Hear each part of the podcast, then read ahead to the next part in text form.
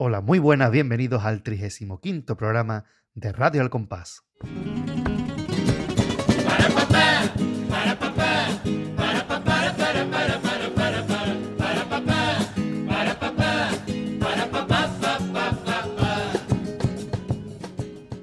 Ya estamos aquí en pleno verano, en el mes de julio, eh, y después de dos análisis hemos dicho, Gadi y yo, vamos a hacer un análisis a lo grande, ¿a que sí, Gadi? Sí, hola, buenas Pater. Y está simpático el asunto que estamos diciendo, estamos aquí en pleno verano. Es mentira. De hecho, hoy está el día fresco. es mentira todo. Ustedes no nos, hagan, ni caso, no se crean nunca lo que decimos. Jamás en la Estamos grabando justamente en el día fresquito de mayo. el día que conmemoramos el cuarto aniversario de la muerte de Juan Carlos Aragón. Estamos nosotros grabando esto en este momento, con el día así medio nubladillo, han caído gotas. Qué alegría. Las cosas. Por eso, si fuera verano, nos estaríamos grabando porque los cascos meten tela de calor. Básicamente, efectivamente. Y luego fue la parte que ahora viene la vorágine de final de curso, posiciones, tal y cual. Así que oh, grabamos mejor en mayo, nos lo quitamos ya lo que es la parte de grabación de, encima. Yo acabaré montando como siempre a finales de mes, porque esa es, mi tónica. Pero mientras tanto, a lo que a ustedes les interesa es que estamos aquí de nuevo, como bien anunció el Pater, con un análisis de los nuestros. Y esta vez traemos pues, una de esas cosas raras que nos gustan a nosotros. Porque, como bien has anunciado, vamos a, vamos a hacer un análisis de Enrique Villegas pero con sus cositas. Sí, porque cuando lo planteamos hacer algo de Enrique Villegas, que ya llevábamos tiempo diciendo a ver qué hacemos de él, eh, tuvimos el mismo problema que cuando hicimos el análisis de Antonio Martín. ¿Qué, mm, qué de me cortó no me duele, ¿no? Pues más o menos lo mismo. ¿Qué elegimos de don Enrique Villegas? La pregunta es, ¿por dónde empezamos? y como somos unos indecisos sin remedio, pues dijimos, ¿por, por, dónde empezado? Por ningún lado, por toda a la vez. por toda la vez. Entonces, eh, en vez de coger, yo que sé, Antonio Martín hicimos tres agrupaciones, los cajonazos, tres era poco.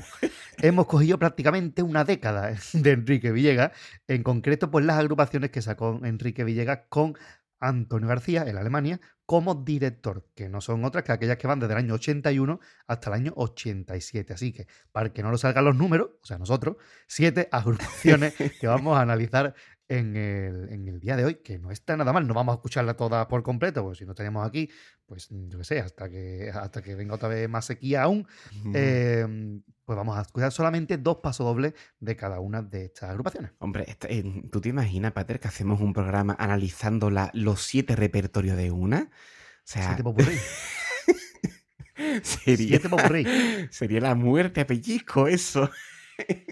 Tirarse por los bloques. No por la falta de calidad de, las agrupaciones, sino que si nosotros ya nos enrollamos dos horas y pico para hablar de una chirigotita, ¿sabes? Te digo, muy sencillito además, como era Blanca Nieve, pues no me quiero imaginar hablando de siete agrupaciones con la calidad que nos trae este buen, este buen hombre. Así que nos hemos cortado un poquito, porque siempre nuestro objetivo es nunca volver a llegar a cinco horas y pico como fuerte romancero. Hemos dicho dos pasos doblitos y ya está. Y como siempre decimos, tenemos ahí un aperitivo, un caramelito, una pequeña mm, invitación para que la gente diga, oye, qué bonito suena esto, ¿no? Y ya ustedes cogen, buscan, que son gente muy inteligente, muy estudiada, y dicen, voy a entrar en YouTube y busco la agrupación, que tampoco es tan complicado. Un pequeño agapeo píparo, que me encantan esas palabras, que se están perdiendo. Maravillosísimo. Pues vamos a hablar un poquito de don Enrique Villegas y don Antonio García en Alemania uno de ellos ya tristemente desaparecido, que es Enrique Villegas, y otro que va y viene. Lo vimos por última vez en el pregón del Dios Momo de Fali Mosquera, donde él actuó, que es uno de los grandes, además, un cantante, un músico como la Copa de un Pino. Y ya vamos a dejarnos de nuestras pamplinas, como esta que acabo de decir aquí de sorta palabras curtas, como si yo fuera inteligente o algo, ¿sabes? que ya ha quedado más que demostrar los últimos programas de que no, de que lo que pasa es que lo, lo, lo aparento muy bien, ¿no? Tengo, tengo un, soy profesor y esas cosas. Así que vamos a dejar... Exactamente. Vamos a dejarnos ya tontería decía y vamos a empezar con nuestro pedazo de análisis de estas 14 pasos dobles que vamos a escuchar a continuación. Pater, el audio que te asusta.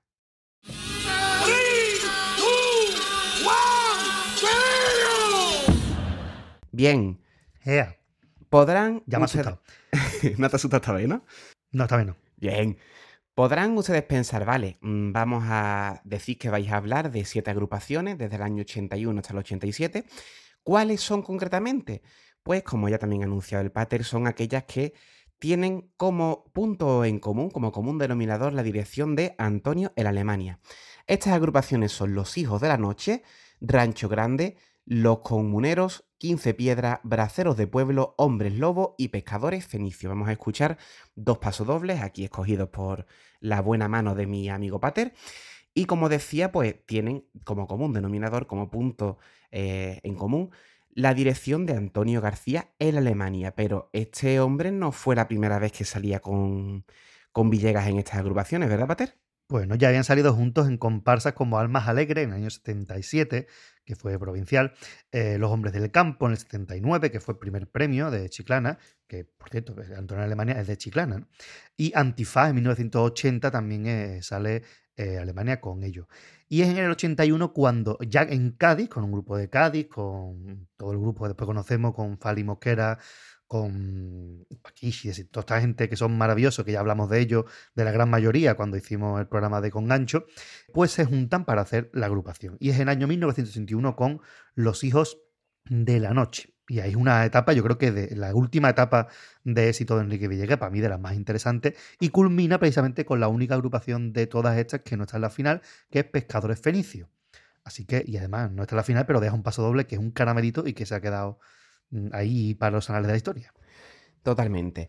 Aparte de estos pasos dobles, al final cambiaremos nuestro ya clásico para Papepo con un pequeño purri de estribillo, pues los estribillos de, de estas agrupaciones. Y ya sin más dilación, vamos a empezar con la primera de estas agrupaciones, que fue Los Hijos de la Noche. Nos retomamos hasta el año 1981. Y vamos a ponernos un poquito en contexto porque será importante para las coplas que vamos a escuchar. Año 81. El dictador fallece en el 75. Estamos en plena transición española en una época muy dura, en la que todavía no, se sabía muy bien cómo iba a evolucionar la recién estrenada prácticamente democracia española. Recordemos que tenemos la constitución prácticamente recién estrenada, ocurrieron poquitos años antes también los los problemas ¿no? con las autonomías y aquello de Caparrós y demás. Es decir, que estamos en una época muy convulsa a nivel político y social. Y en este momento saca, pues en, este carnaval, Enrique Villegas, Los Hijos de la Noche, con la dirección, como va a ser común también, insisto, en todas las agrupaciones de Antonio García González en Alemania. Se lleva un segundo premio, siendo superado por Pregone, que es una comparsa de Pedro Romero y Emilio Álvarez. Por debajo de Los Hijos de la Noche quedaron Charlatanes de Feria de Antonio Martín y en Accesit Salado Dulce Amargo, que es una comparsa de Luis Ripoll y Felipe Campuzano. Esto en los premios locales, porque en aquella época todavía existían los provinciales, que fueron los vendimiadores andaluces de Requeté, Mi Rivera del Río, de José Luis Arniz y Gibraltareño, una comparsa de Diego Caraballo, Los Majara.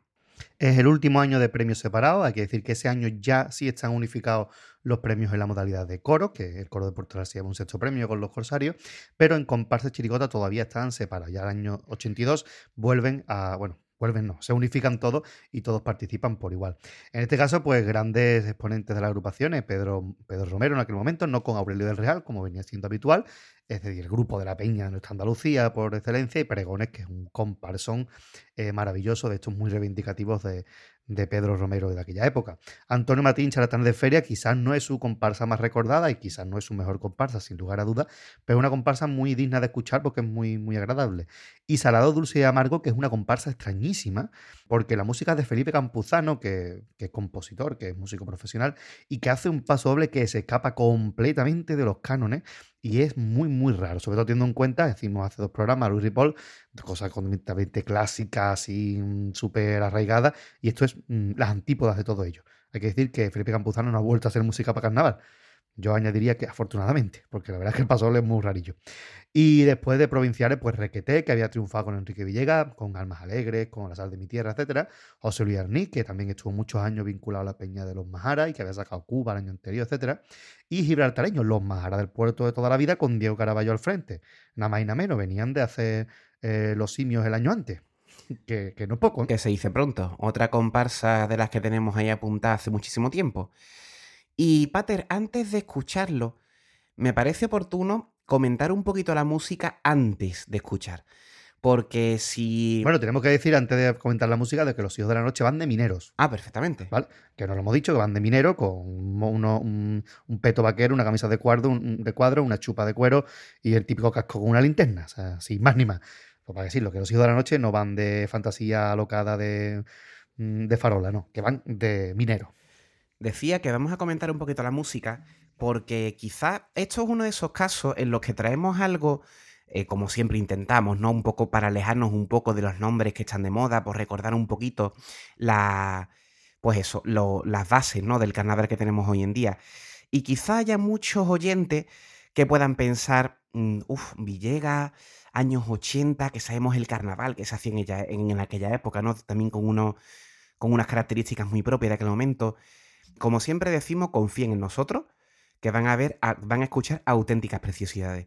Este es un paso doble, este y todos los demás que nos quedan, son pasodobles muy sencillos, en muchas ocasiones muy metidos al tipo, con rasgos del, del tipo que van representando, y con una exquisitez a la hora de cantar que a mí personalmente, como siempre digo, para si alguien se incorpora recientemente en este programa, yo no soy tan conocedor del carnaval. De hecho, hago programa un poco como excusa para escuchar carnaval. Yo estos pasos lo he escuchado porque Pater me ha dicho, "Mm, vamos a escucharlo y vamos a hacer esto. Si no, segu- seguramente no los hubiera escuchado. Y a mí me sorprendió muchísimo la elegancia con la que está cantado, el buen gusto que tiene, muy alejado de la, mm, fuerza a lo mejor de, de un Antonio Martín o de unos Majaras en la misma época.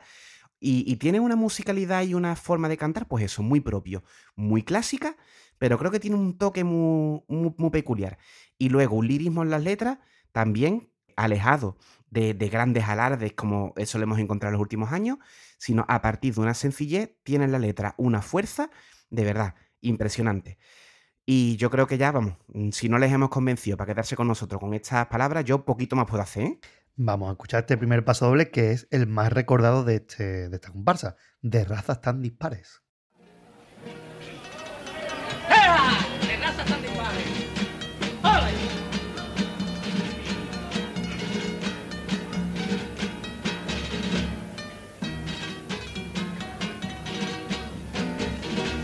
De razas tan dispares como la fenicia o la musulmana, con cuerpos de delicia y ojos que se pierden en la inmensidad de gitana romana con su pelo negro y nariz recortada. Gaditana bonita, hoy mi paso doble te quiero cantar, te quiero cantar. Hace bastante tiempo que los piropillos se están olvidando, pues dicen que son cursi y el que los prodiga ha pasado ya. Yo a ti te digo, Gaditanilla, que aquel que es piropo es porque es un hombre de verdad. Gaditana que con soltura va por la calle taconeando. Es un repique de castañuelas que van sonando y susurrando salero arte y calidad.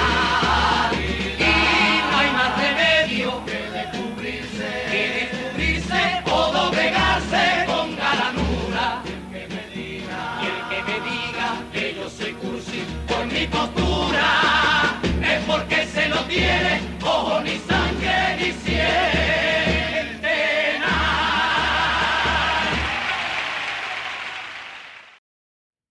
Como decíamos, paso doble de los que más se han quedado, a pesar de que ya queda un poquito trasnochado. Bueno, hijo de su época, estamos hablando de los años 80. Es una defensa, no es un piropo a la mujer, que también, sino es una defensa al piropo a la mujer. Y resaltamos porque es curiosamente la copla más recordada y bueno, que hoy en día quizás sería impensable, ¿no? Recordemos que hoy en día se critica que se echen piropos, recordemos ese paso doble maravilloso de los niños sin nombre de escucha machito de turno, lo que es un piropo, que es una eh, grandísima letra más acorde a estos tiempos, pero queríamos traerlo porque esto es lo que se cantaba y se aplaudía, como habéis podido escuchar, con gran fuerza por parte del público. Aún así es un pasole pues bonito, agradable de, de escuchar en la letra y bueno, hijo de su época, que es lo que también queremos reivindicar aquí. Efectivamente. Me tiro un poco a la piscina, Pater. Tírese. Y a lo mejor vas a decir, Adrián, qué locura estás diciendo. Yo creo que realmente hoy en día no es, no, lo que está denostado, yo diría que no es el piropo en sí, porque al final hay muchísimos piropos que son muy inocentes, son muy tontos. Yo creo que el mayor problema realmente está en esa visión tradicional de la mujer como objeto. Porque sí que es cierto que mm, la- la- las virtudes que se le atribuye a la mujer en estos pasodobles son, están ahí, ¿no? O sea, a mí me parece bonito, y lo digo sinceramente, me parece bonito. Una gaditana que con soltura va por la calle taconeando es un repique de castañuelas que va sonando y susurrando salero arte y calidad. Es bonito. Las palabras están muy bien escogidas. Pero claro, yo creo que, insisto, el problema es ese, ¿no? El problema es la mujer es una cosa que está ahí, es un objeto que el hombre posee y que sirve simplemente para ser bonita y para eso, para tener arte y calidad, como nos dice aquí, ¿no? Mm, Yo creo que no es tanto el piropo en sí, que oye, mm, eh, bienvenido los piropos en todos los sentidos, sino es esa visión de fondo. Por lo menos yo creo, yo lo veo así. Hombre, creo que es más el hecho de, de- de importunar a la mujer, por así decirlo, abordarla diciéndole cosas ¿No? cuando va por la calle tranquilamente taconeando, que, que otra cuestión, lo que se, por lo menos lo que se critica hoy en día. Aquí, pues yo creo que queda claro. Es verdad que mm, después han hecho otros piropos a la mujer. Recuerdo, por ejemplo, el de los Quijotes del Sur, ¿no? Déjame cantarte, mujer gaditana, que se dan otras virtudes de la mujer, que aquí simplemente es. Pues eres guapa, y ya está, ¿no? Si Exacto. lo bonito doliera, tú estarías en la UBI. ¿no? más o menos. Es la más forma de bonita de decirlo, ¿no? Más o menos. Y esto, bueno, es lo que va reivindicando este pasoble y el que no, el que me diga que soy cursi por mi postura no tiene sangre, ni ojos, ni nada, ¿no? Y me encanta que metan en un pasoble la palabra cursi. ¿no? Totalmente. Que, es una palabra que ya es cursi de por sí. Totalmente. La palabra cursi ya es cursi. Entiéndaseme. Pater, en ningún momento defenderé, no, no, que nadie, me, que nadie me malinterprete, en ningún momento defenderé lo que es el piropo en la calle. O sea, nadie, nadie tiene eh, el derecho ni, ni, ni, ni nada de importunar a nadie por la calle, pero en ninguno de los casos. El piropo callejero, evidentemente, lo, lo condeno totalmente. Yo me refería a este, al piropo de carnaval, ¿vale? Que el del, Concepto, pasoble piroposo. Efectivamente, efectivamente. Yo creo que el problema es ese, el problema de fondo de Ujú. la mujer es algo, un objeto que está ahí y que es bonito y, y ya está. Y la verdad es que es un paso doble, pues, fruto de su tiempo. Eh, yo creo que ya hoy un, un paso doble, de, un autor de carnaval se lo pensaría muy mucho, hacer un paso doble, digamos, de este, de este sentido, porque ya la, la sensibilidad es otra. Y como bien has dicho, pues lo traemos simplemente para que vean ustedes, ¿no? El- la mentalidad de la época y lo bonita que es la música, porque es que eso es una barbaridad. Un pasodoble de corte muy clásico, a ritmo de 3x4, no 4x4 como el resto que vamos a escuchar. Bueno, el siguiente no, porque de la misma agrupación, obviamente. Destaca por su sobriedad, es un pasodoble que se mantiene en tonos menores durante toda su extensión. Mm, Lo habitual es que en el trío pase a mayores, pero no, se mantienen en menores hasta el final. Y, y esto yo creo, no sé, yo me tiro ahí, de estas veces que yo me lanzo a la piscina sin agua, Quizás eh, los tonos menores son unos tonos más sobrios, más oscuros, y son hijos de la noche, pues le pega estos, sonos, estos tonos un poquito más oscuros, que no alegría. Si son de mineros que están trabajando en una mina y no ven la luz del sol, no van a ponerse a cantar cositas alegres, eso lo harán después cuando vayan de mexicano en un rancho grande, ¿no? Pero, pero aquí no pegaría tanto, esa sobriedad pues va acorde al tipo, por lo menos yo lo veo de esta manera. Y atención cómo está cantado esto, con qué elegancia y qué garra a la vez, porque el paso le tiene su garra al final. Y Martínez Areno ha inventado los coreados. Hombre. Ya había coreado. Y pero además los coreados que nos van adelantando lo que va a decir la letra después, que es una auténtica mm, maravilla. Y esa Alemania que canta como le da la gana. Dos apuntes, Pater. Yo he visto bastantes análisis musicales. Yo consumo. Bueno, consumo, no me gusta verlo consumir. Veo YouTube mm, quizá más de lo que sea debidamente recomendable, ¿vale? Y entre lo muchísimo que veo, tengo, veo también divulgadores musicales que te hablan pues de eso, ¿no? De la, lo que. Lo diré. Lo que. ¡Ay! Lo que evoca, lo que evoca. Ahí estaba, ahí estaba. me quedo un rato callado. Cortaré un poquito el silencio. Lo que evoca. Cuando te quede cogido, di Garambay. Garambay de merendengue, ya me lo aprendí. ya sale solo. lo que evoca, digamos, lo que, la- las diferentes escalas musicales. Y es tal cual lo dice, es decir, la escala, las notas mayores por mayores indican una, una alegría que no, que no, que no, no es propia, ¿no? En este, en este paso doble, como bien has indicado. Eso por una parte. Y después, mm, decía ante la sobriedad, el gusto a la hora de cantar. Pater, mm, leo la letra y es, mm, hablando mal y pronto, una machistada impropia del pensamiento de hoy en día. Pero por la forma de cantar, cuando dicen esto de yo a ti te digo, gaditanilla, que aquel que echa piropo es porque es un hombre de verdad, insisto, machistada aparte, a mí se me han puesto los, los de punta, ¿eh? Me Es parece, que está muy bien me parece una absoluta burrada como está cantado esto. Siempre han comentado los componentes de esta agrupación que cuando Enrique Villegas llegaba al ensayo y decía le decía el postulante ve por pescado, significaba que echaban ahí pues hasta las tantas de la noche metiendo una frase, un coreado, una repetición, lo que fuera, porque Enrique Villegas era muy maniático de que todo fuera perfectamente cantado. Hay quien dice incluso que Enrique Villegas es quien realmente introduce la segunda en el carnaval, ¿no? La segunda real, no hacer la melodía del tenor por abajo, sino la segunda de verdad. Sea como sea, Enrique Villegas siempre ha dado a sus agrupaciones una calidad a la hora de, eh, de estar cantada espectacular. Ya hablábamos del sello Villegas cuando hablábamos de soldaditos. Decíamos que sin estar Enrique Villegas ya había sello Villegas. Este caso estaba marcado no solamente porque la autoría era de su hijo, sino por las formas de, cantar de, Tito Iglesias, que era el director de aquella agrupación. Tito Iglesias todavía no está aquí, entrará dentro de unas cuantas agrupaciones, ¿eh? todo hay que decir, pero entrará en el año 84. Pues eh, aquí está ese sello Villegas, que es sencillez, elegancia y sin estridencia alguna. Y mira que en Alemania mm, tenía voz para ser estridente de lo que quisiera.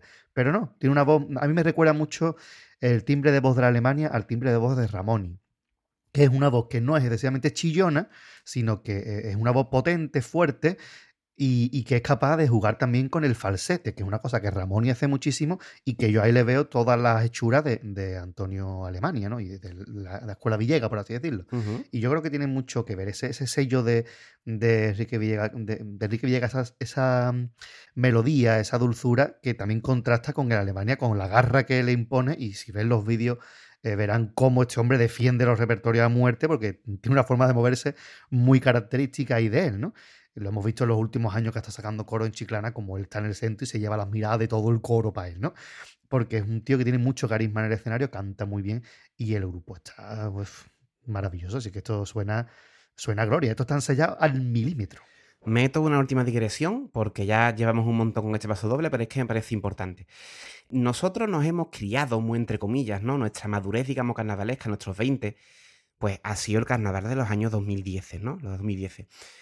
¿Qué ocurre? Que en esta época hemos tenido muchísimos, muchísimos pasos dobles de comparsa, sobre todo en, la primera línea, en la que pues ha sido la, música de paso doble era una pelota que se iban pasando entre los figuritas, ¿no? Entiéndaseme mm. eh, la palabra desde, no desde un, desde un tono despectivo, sino que es lo que son, ¿no? O sea, son gente que canta de categoría y el paso doble pues se iba mm, dividiendo por cada parte, tú cantas esto, tú cantas esto, tú cantas esto.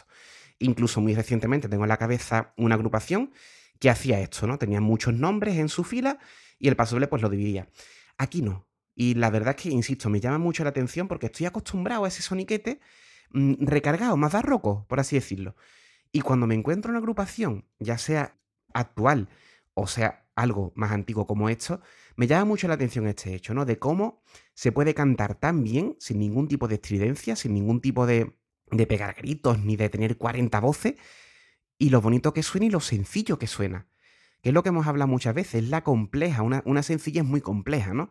Porque como tú bien has dicho, esto está ensayado al milímetro y estoy seguro de que este hombre diría más de una vez, ve por pescado.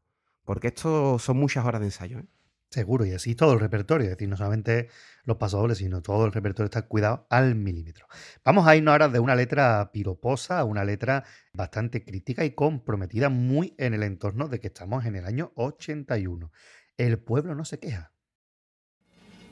El pueblo no se queja.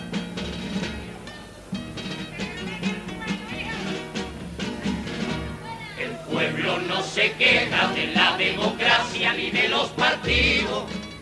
El pueblo lo que quiere es tener trabajo y vivir en paz.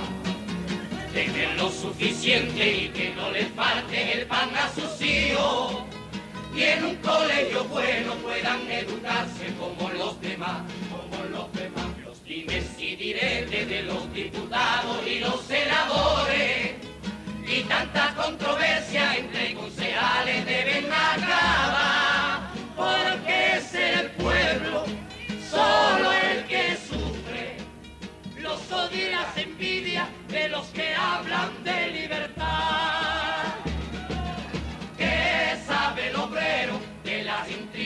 Que manipula la diplomacia. Si sus estudios quedaron cortos por la desgracia de nacer pobre y condenado a trabajar. Cuando se consiga para el obrero, para el obrero, buenos estudios y linda casa, aplaudiremos, aplaudiremos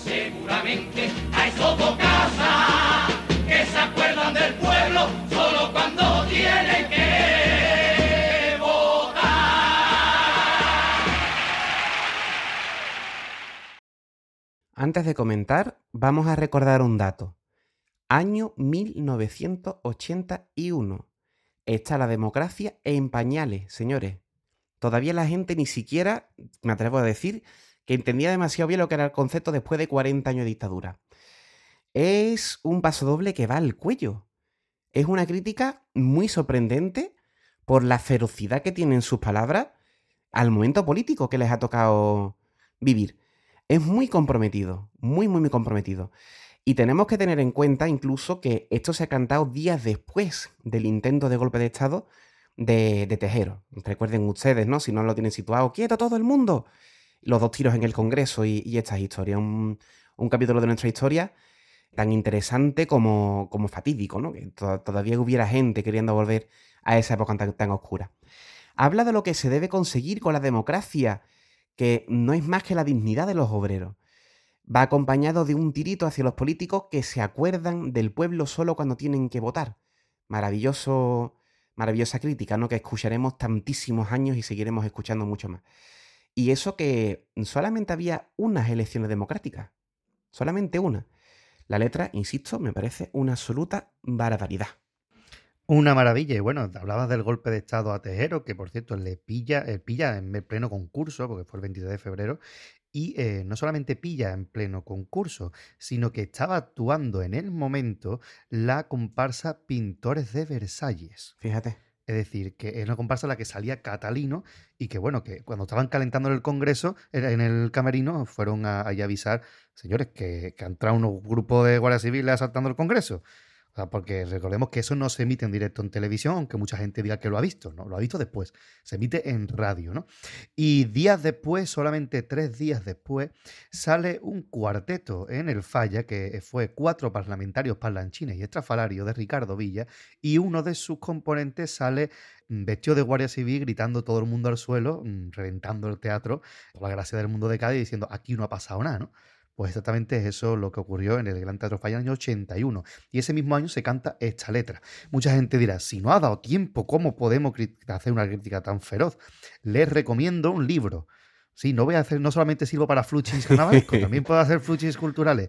Recuerdo, les recomiendo Anatomía de un instante de Javier Cercas, que es un, bueno, un, libro que tuvo el Premio Nacional de Narrativa y que precisamente mm, describe muy bien lo que es la tensión del momento del año 81 de ese golpe de Estado. Pues en ese momento de tantísima tensión es cuando se escribe esta letra y se canta esta letra. Por eso, con que la democracia esté empezando y ahora hoy en día podamos ver quizá como algo ilusionante que empezaba una nueva democracia, mm, visto en la perspectiva del momento, ilusionante más bien poco con tantísimos atentados de ETA, con tantísimas eh, traiciones como había habido políticamente. Recordad que para que hubiera constitución, mm, pues Adolfo Suárez tuvo que quedar mal con todo el mundo para contentar a comunistas y, franquistas para mm, convencerlo de aquello.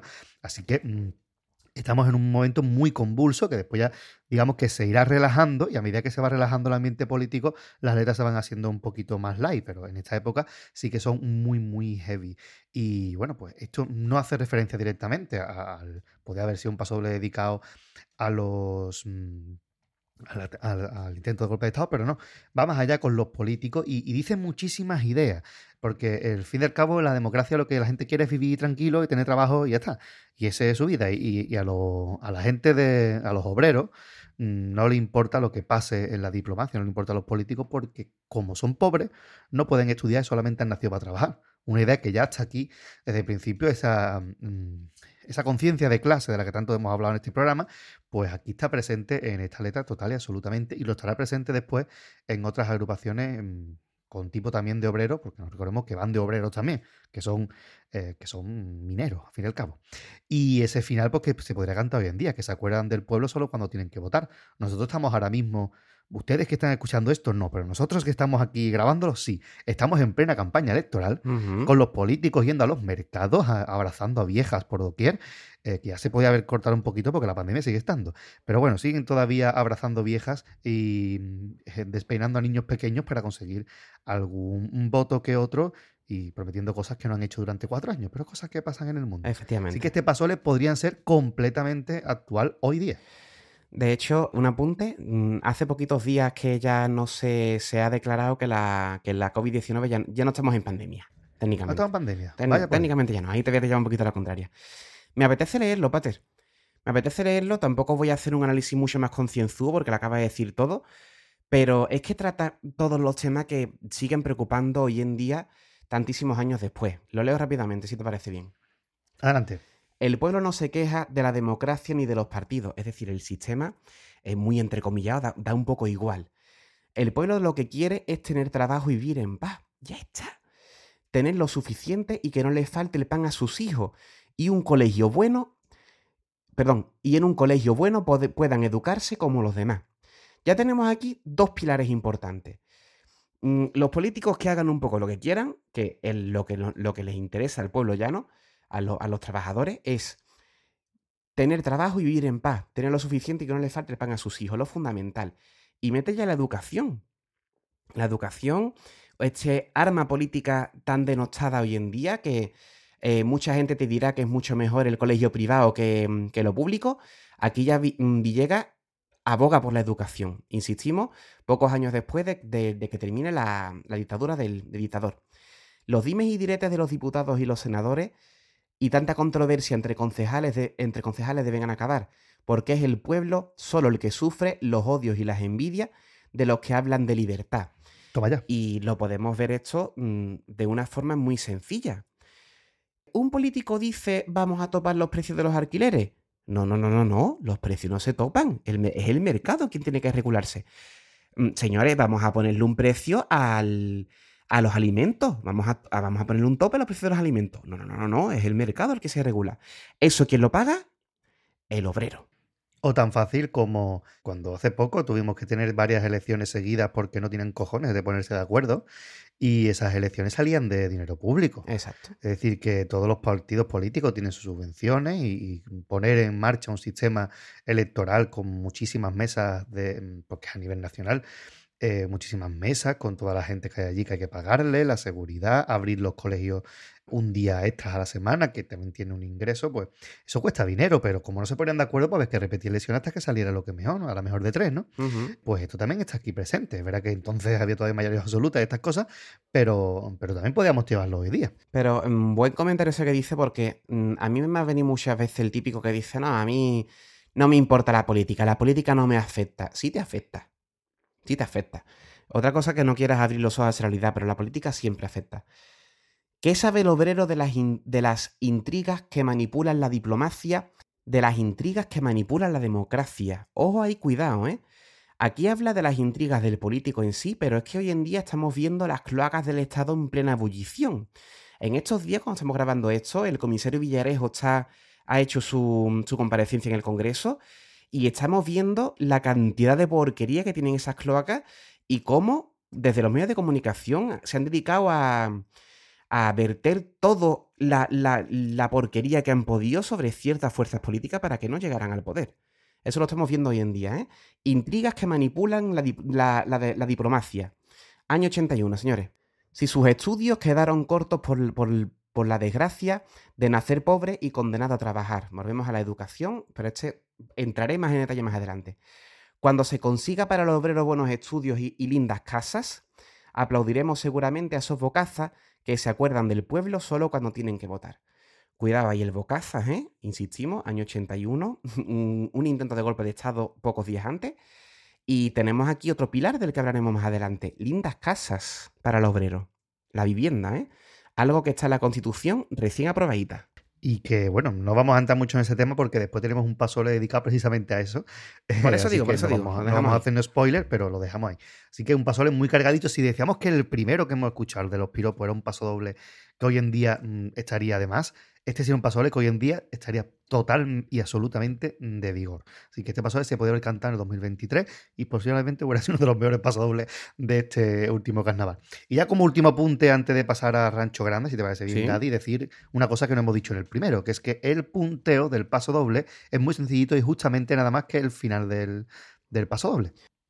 Para introducir. Me parece alucinante, Pater, como una letra tan vaga, porque realmente no. Es decir, no, no habla de problemáticas de- del momento. No ha dicho "Mm, tal político ha hecho esto, ha hecho aquello. No ha dicho nada prácticamente. O sea, eh, está señalando una problemática muy general, pero me parece bastante significativo, bastante triste, también por este lado, que esta problemática tan general y sin señalamiento mm, siga presente hoy en día. Es para hacérselo mirar. ¿eh? Y seguramente, igual que a nosotros, se nos pueden venir nombres a la mente cuando escuchamos este paso de hoy en día. A la gente de, de entonces también se le vendrían nombres a la mente aunque no lo diga Villegas, Villegas es mucho más elegante que eso, ¿no? Así que una grandísima letra del maestro Villegas, que mucha gente dice, ¿Villegas nada más que escribe a piropo? Pues no. Que va. Hoy vamos a demostrar que no solamente escribe piropo, que los hace muchos y muy buenos. Para nada. Pero aquí tenemos una crítica en todas reglas. Una crítica de un tono mucho más rebajado que, por ejemplo, las que hacía Pedro Romero en la época, que era muchísimo más guerrillero, o Antonio Martín. Pero oye, también se agradece esta elegancia también a la hora de criticar un caballero del carnaval como era don Enrique. Totalmente. Y antes de pasar, que yo me estoy poniendo pesadito yo en este programa, pero bueno, espero que sea mínimamente interesante para el oyente. Un último apunte. El golpe de Estado, este intento de golpe de Estado, fue algo que mm, muchas generaciones han tenido muy presente. Nosotros, Pater, que somos del 89, podemos pensar en el. en. lo diré. El atentado a, a las Torres Gemelas, que mucha gente recuerda ¿Qué, estaba haciendo cuando ocurrió ese atentado de, las Torres Gemelas? ¿Dónde estabas? Es una pregunta que se repite. ¿Dónde mm. estabas?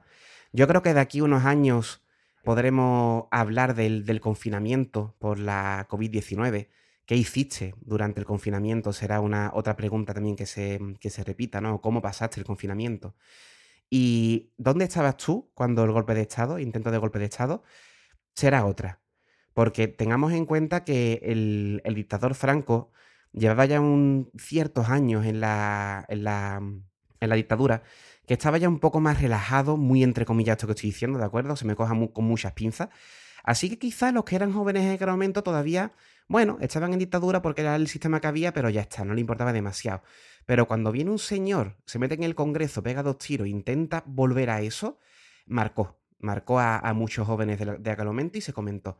Así que fue un auténtico hito cultural, insisto, prácticamente a la altura o incluso más de, estos dos que acabo de comentar, las Torres Gemelas o, el confinamiento por la COVID. Efectivamente, bueno, recordad que los últimos fusilamientos del franquismo fueron en septiembre del 75. Todo hay que decirlo. Es decir, que más relajaditos, ¿verdad? Mucho más relajaditos, pero oye. No, no, no, por eh, supuesto. son chavales jóvenes que, ¿verdad? Pero Enrique Villegas ya no es tan joven, ¿eh? Decir, que Enrique Villegas, que por cierto, este 2023 estamos celebrando su centenario, porque nació en 1923, aquí ya era un señor con conciencia y habiendo vivido también fuera de la, de la, dictadura y habiendo también viajado muchísimo, por tanto tiene una perspectiva de miras mucho más amplia que la mayoría del público presente en el Falla, incluso de su propio grupo. Recordemos que Enrique Villegas pues, recorre parte del mundo con los Víters de Cádiz, es decir, un hombre que ha vivido más allá, a pesar de ser un hombre que ha vivido el franquismo plenamente, ha vivido pre-franquismo y después ha tenido mm, ha podido salir de España, ha podido ver otro mundo que no sea estar en Cádiz únicamente exclusivo, con lo cual le da otro toque a este autor que no tienen otros autores que a lo mejor se han quedado en Cádiz encerrados en su, en su, barrio, ¿no? Así que también eso se nota a la hora de, escribir y el manejo que tiene. Totalmente. Y ahora sí que sí, que ya digo, me estoy poniendo muy pesado. Vamos a pasar con Rancho Grande, la comparsa de Villecas y la Anemalía del año 82. Pues Rancho Grande, comparsa que, se, que tuvo un sexto puesto en una CESI, pero estuvo en la final. No penséis que pasaban cuatro y se quedaron fuera. No, estuvieron en la gran final. Para mí se merecían un poquito más porque a mí esta música de Pasole me pone pitoso perdido. Tremendo. ¿Quiénes fueron los ganadores? Pues dijimos que ya aquí están unificados todos estos premios y encontramos que el primer premio fue Dioses del Olimpo de Joaquín Quiñones y Aurelio del Real. Segundo, Los Pimpis de Cai de Antonio Busto. Tercero, Voces Negras de Antonio Martín. Cuarto, Los Califas de Enrique Lainez y Pedro Grajera. Y eh, quinto, Claveles, una comparsa de Conil de Manuel Nieto y Antonio Monet. Y Rancho Grande en sexto lugar. Seis buenas comparsas. ¿Te suena alguna, Gadi? Sí, ¿no? Sí, hombre. Los cuatro te sonarán. Los primeros premios, sobre todo, Dioses del Olimpo, me suena. De, oídas, por lo menos. Los Pimpis de Kai también me suena. Voces Negras y ya está. O sea, y Rancho Grande, que es la que me suena un poquito de nombre. La verdad es que los califas y claveles no, me, no las conozco. No me suena haberlas escuchado. Los califas es la comparsa de la comparsa de la Pedro de la de Pedro, de la Peña de Andalucía, pero sin Pedro Romero, con otros autores. y está bastante bien. Dioses del Olimpo, el primer, primer premio de Joaquín Quiñones, esta vez con la música de Aurelio Belreal, el año antes de Robo.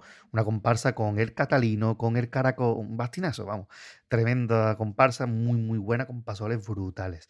Los Pimpi de Kai, esta clásica, la presentación de Tampa Goyesca, pues esta es la, presentación de Pimpi de Kai. Antonio Busto, todos los grandes del carnaval. Antonio Martín y Voces Negras, que podemos decir, yo tuve hace poco una convivencia de carnavalero y terminamos cantando la presentación de Voces Negras. Todo el mundo con el papá para para, tremendo. Grandísima comparsa con el catalán grande ahí en medio, ¿no? Los califas, digo, no es de las mejores de esta agrupación, pero bueno, está en la línea. Claveles, una comparsa que iban de claveles. Literal, ¿no? Literal. No iban de vendedores de no, claveles. con un traje verde y el gorro que eran las flores, una cosa que hoy en día sería para chirigota chunga, pero que en su momento era, qué bonito, nada más salían eh, todos reunidos ahí en el centro, como si fueran un ramo con su lazo y todo. Hoy, hoy, hoy. Era una cosa preciosa de aquella época. Hoy en día vemos eso y está la gente, el, el carnaval, se pone las botas con 10.000 seguidores más nuevos en Twitter. Y, Rancho Grande, que es una cosita muy bonita de Enrique Villegas. Hay que decir, eh, tengo que decir antes de esto que eh, estas comparsas de Enrique Villegas de esta época, en algunos vídeos veréis que tienen decorado y en otros no. ¿Por qué? Porque para la final se obligaba a eliminar el decorado, pero durante las semifinales sí que tenían. Así que eh, Rancho Grande tenía un decorado para las semifinales y un decorado que era el mismo para todos en la final. Porque si ven ustedes vídeos dirán, uy, ¿esto qué? ¿Van diferentes? Pues sí, por eso mismo. Porque para la final tenía que tener todo el mundo el mismo. De ahí la polémica de, de entre rejas de que llevaban la reja o no la llevaban la final. Claro. Ahí vienen los tiros. Interesante eso. Oye, ¿y cuánto, cuánto tiempo se en el montaje eh? entre los sencillitos de la época? Pues, yo estoy eh, deseando que pongan un foro y yo pasto y que la final termine más cortita. Dios de mi alma. Qué barbaridad. Bueno, pues vamos a empezar a escuchar estos dos pasos dobles de Rancho Grande. A ver si nos dan para tanto como los anteriores, porque ya hemos ya muy ratito. Empezando por Una Noche Serena. Una noche serena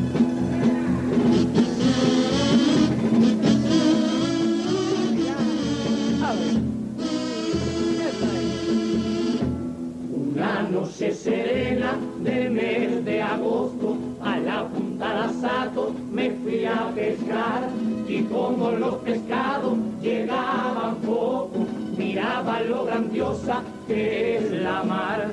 La luna reflejaba sobre las aguas y desde chiribito que hacían brillar. Y yo me embelezaba con todo el universo sintiéndome un insecto en tanta inmensidad.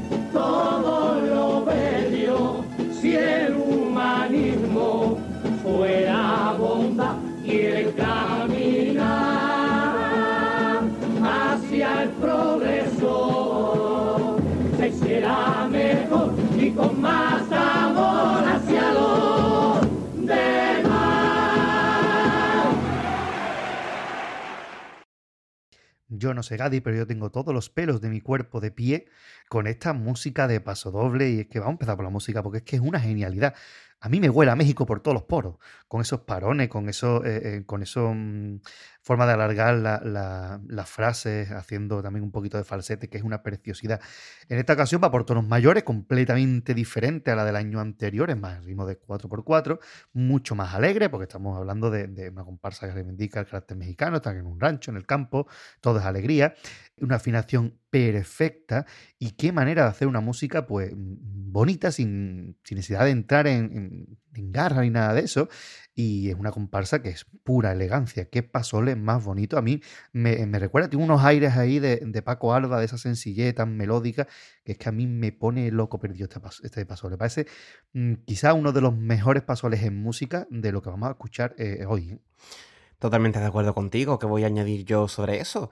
Sigue un poco la línea de, de la anterior, en el sentido de que está todo muy bien repartido, muy elegante, aparentemente sencillo, pero con mucho ensayo detrás, que es lo que, que es lo que toca. Y esa sencillez también está en la letra, porque Totalmente. tiene una preciosidad de mensaje y de una forma muy comprensible. Aquí no estamos todavía en esos artificios líricos de mucha metáfora, mucho tal, o ese efectismo, ¿no? De resolver un poco una incógnita que se plantea y lo dejan hasta el final, ¿no? Aquí se nos deja muy claramente desde el principio. Una noche serena del mes de agosto, a la, puerta del, a la punta del Sato me fui a pescar y como los pescados llegaban poco, miraba la grandioso que es la mar. Ya está. Y él se siente pequeñito ante la inmensidad del, uni- del universo y ahí reflexiona. Se siente un insecto, ¿eh? dice, sintiéndome un insecto en tanta inmensidad. Y a mí no se me puede venir otra cosa a la mente que eh, ese paso doble de los insectos de los gatos con botas. Que no auténtica pasada. Es que hace una crítica a la sociedad a través de los insectos. Me va a venir a la mente, cuando escucho insectos, Oye, me va a venir a la mente ese paso maravillosísimo. Era brutalísimo ese paso igual que brutal es este. Y bueno, pues ese eh, pensamiento allí pescando con el agua, una etapa muy, muy costumbrista, le lleva a pensar que el progreso eh, debe ser con el respeto y la tolerancia hacia los demás como bandera. Si el humanismo fuera bondad y el cambiar hacia el progreso se hiciera mejor y con más amor hacia los demás. Qué bonito. Y que esto, yo creo que aquí sí guarda una especie de relación también con lo que haya pasado el año antes de- del golpe de Estado, ¿no? Porque el caminar hacia el progreso, si era con más amor hacia los demás, mm, aquí está mm, luchando mm, por la paz, por la bondad y por las características de- del humanismo, del ser humano como tal. Y también tiene ahí la crítica. No, no este, este no es el camino, sino que tenemos que seguir el camino de ir bien, llevándonos bien con todo el mundo y con respeto hacia todos los demás.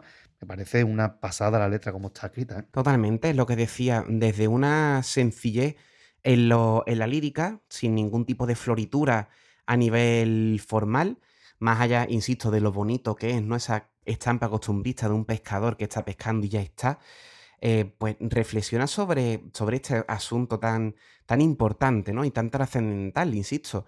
Antes decía que no marcaba en el tema político ningún problema en particular, pues aquí tampoco está diciendo gran cosa, pero estamos en el contexto en el que estamos, estamos en el año 82, y abogar por ese respeto hacia los demás seres humanos, pues es un mensaje que mm, parece que no, pero es muy importante, como bien has remarcado. Y es muy curioso, Pater, también lo tienes estoy puesto en el guion, al mirar para el puente Carranza, para los astilleros, dos o tres mm, petroleros, para reparar. Astillero con trabajo, ¿eh? Qué, qué estampa Qué tan, extraña hoy en día. Yo creo que si nos ponemos a rastrear cuántos pasos dan del trabajo de astillero, encontramos este. Me parece a mí, porque es que no hay más que hable de trabajo de astillero, porque no hay mucho más allá. Y una letra que sobre todo, esa- ese cambio que hay desde esa descripción costumbrista que nos presenta hasta la, reflexión profunda que hace, es de una forma muy natural. Es decir, yo me creo que esto me estaba dando una vuelta por allí y pescando y se le ocurrió esto y lo escribió tal cual. Me lo creo total y absolutamente, porque es que lo hace de una forma muy, muy natural. No es voy a coger una excusa de esto, para... no, no sino que yo creo que es que se le ocurrió en ese momento y decidió pues plasmarlo de esta, de esta forma tan, bonita y tan sencilla y que se entiende perfectamente. No hace falta hacer mucho más. Queda todo muy clarito. Totalmente, además que repite un verso al mirar para el puente Carranza y luego dice al mirar las luces encendidas de mi Cádiz divina y ya ahí mete la reflexión. Ahí termina, digamos, con el costumbrismo, con esta estampa preciosista de, de la noche gaitana.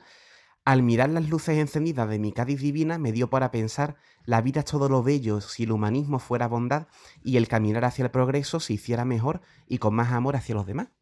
Ya está, ¿para qué quieres más? Ya está. ¿Para qué más? Y es una cosa, es un recurso este que, que, bueno, utilizará después también en, en Hombres Lobo, más o menos parecido, mm, pero eh, que también ha utilizado otros autores y me viene fluchis a la cabeza. Voy a decir uno, ¿vale? Venga. Comparsa, que yo sé que a ti te gusta y que tenemos apuntada en nuestro, en nuestro documento de hace años, que es Los Musiquitas. Una comparsa preciosa de Tino Tobar que cantaba un pasoble en el que ellos pues cogían una barca y se iban a mitad del mar y allí de pronto cuando ya no ve la tierra se da cuenta de toda la tranquilidad y toda la paz y termina diciendo que ojalá el mar levantara y inundara la tierra de, la paz que existe en las profundidades, ¿no?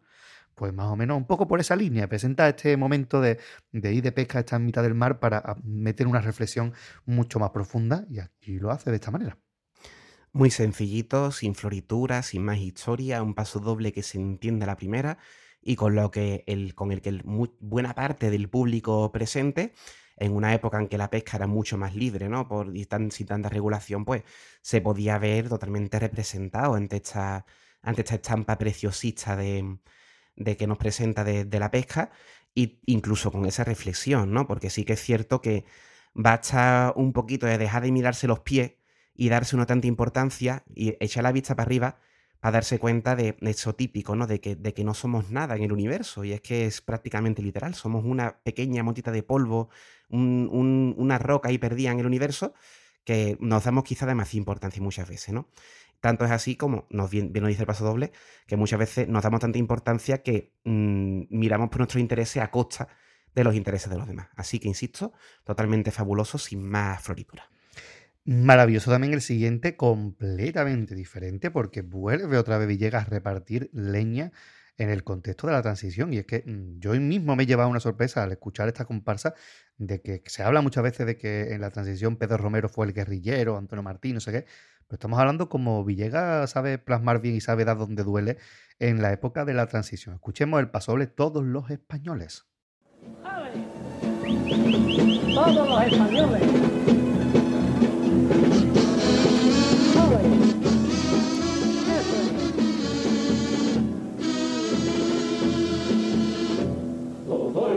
Españoles tienen derecho a un hogar decente y acogedor, según el apartado 47 de nuestra más reciente constitución. Pero lo que no dicen es cuándo y cómo disfrutará de eso el español que gana mil pesetas y no tiene siquiera que se necesita para su manutención. Un hogar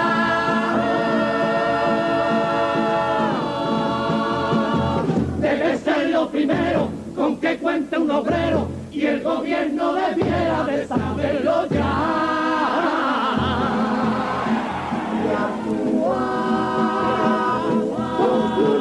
enseguida vivienda protegida, que no sean de verdad, que ya está bien, tanto proyecto y tanto hablar en televisión, es hora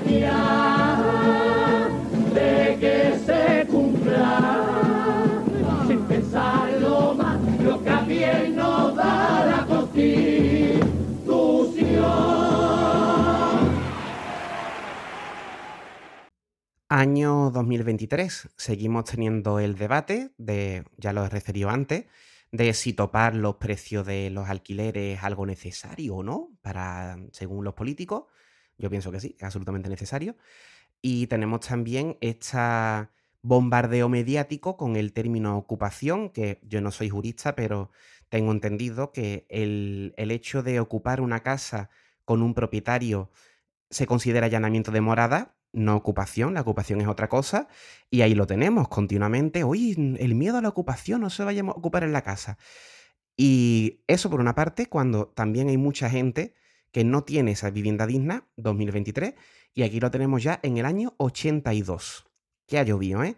Año 82, Enrique Villegas apostando, pidiendo, reclamando una vivienda digna para el obrero, viviendas de protección oficial, pero de verdad, y que sea lo primero que tenga un obrero, de lo que tenga el mayor derecho. Y me parece muy representativo, Pater, del espíritu que tiene este paso doble, unos versos que están al principio, según el apartado 47 de nuestra reciente Constitución, pero lo que no se dice es cuándo y cómo disfrutará de eso el español. Porque recordemos también la polémica que hubo hace muchos años con aquellas, calles, con aquellas casas de 30 metros cuadrados, que a eso se le podía llamar casa porque, bueno, porque tiene un techo cuatro paredes, ¿no? Efectivamente, y que tuvo muchísimo cachondeo en la época también carnavalesca. Yo creo que este pasole se puede resumir muy bien eh, en una frase del cuarteto Ser o No Ser. Cuando la analizamos, aquella parodia, ¿recuerdas de la que el Hamlet se presentaba a Rey, unas oposiciones de Rey? Pues decía, el, es en- el derecho a la vivienda se encuentra en la Constitución. Y respondía, ¿se encuentra el derecho a la vivienda? No. Totalmente. Pues totalmente eso. Es decir, una cosa es el derecho y otra cosa es que la tenga, porque vemos como muchísima gente en la propia ciudad de Cádiz muere muchísima gente en la calle, todos los años muere alguno seguro, y irás por la calle de cualquier ciudad y encontrarás gente durmiendo en la calle porque no tienen dónde mm, dormir. Y es que eso de, está muy bien sobre el papel, que todo el mundo tiene derecho a una vivienda digna, pero otra cosa es que lo tenga. Totalmente. Y luego es lo que digo, es decir, tienes tu vivienda y te meten el miedo, ¿no? Págame una alarma, por favor, que se te van a ocupar la casa. Eso no es ocupación, eso es allanamiento y es un delito tipificado. Es decir, que sigue siendo un desastre este, este tema. Año 2023, tantísimos años después. Y ya, pues lo mismo, Villegas lo resumía perfectamente en una agrupación, pues, del año 82. Insistimos, democracia recién estrenadita. Que la constitución es del 78, señores, que tenía cuatro años ni siquiera eso. Y aquí estaba, Enrique Villegas dando caña donde duele y de una, de una forma muy acertada. Sin chillar, sin floritura, sin metáforas elaboradísimas, simplemente palabra, palabra desnuda y directa. Que era el presidente entonces Calvo Sotelo, una persona que hoy en día no se, no se acuerda casi nadie. ¿no? Totalmente. Pues era, todavía no era presidente ni siquiera ni Felipe González, que ya entrará para el año, ese mismo año, pero ya en el carnaval siguiente sí que tendremos a Felipe González. Y destacaré también ya por último, en comparación con el segundo pasodoble de Los Hijos de la Noche, este es un pasodoble de un tono mucho más sereno. Quizá también in- bebido del carácter de la música, es un pasodoble muchísimo más reposado, incluso dando consejos de, pues mira, podemos hacer vivienda tal y para que se cumpla la Constitución, pero no es eso de esos bocazas que se acuerdan del pueblo, que es mucho más combativo el pasodoble de, de Los Hijos de la Noche que este de Rancho Grande, que es muchísimo más Creo que tiene que ver también el carácter de la propia agrupación. Me da a mí la sensación.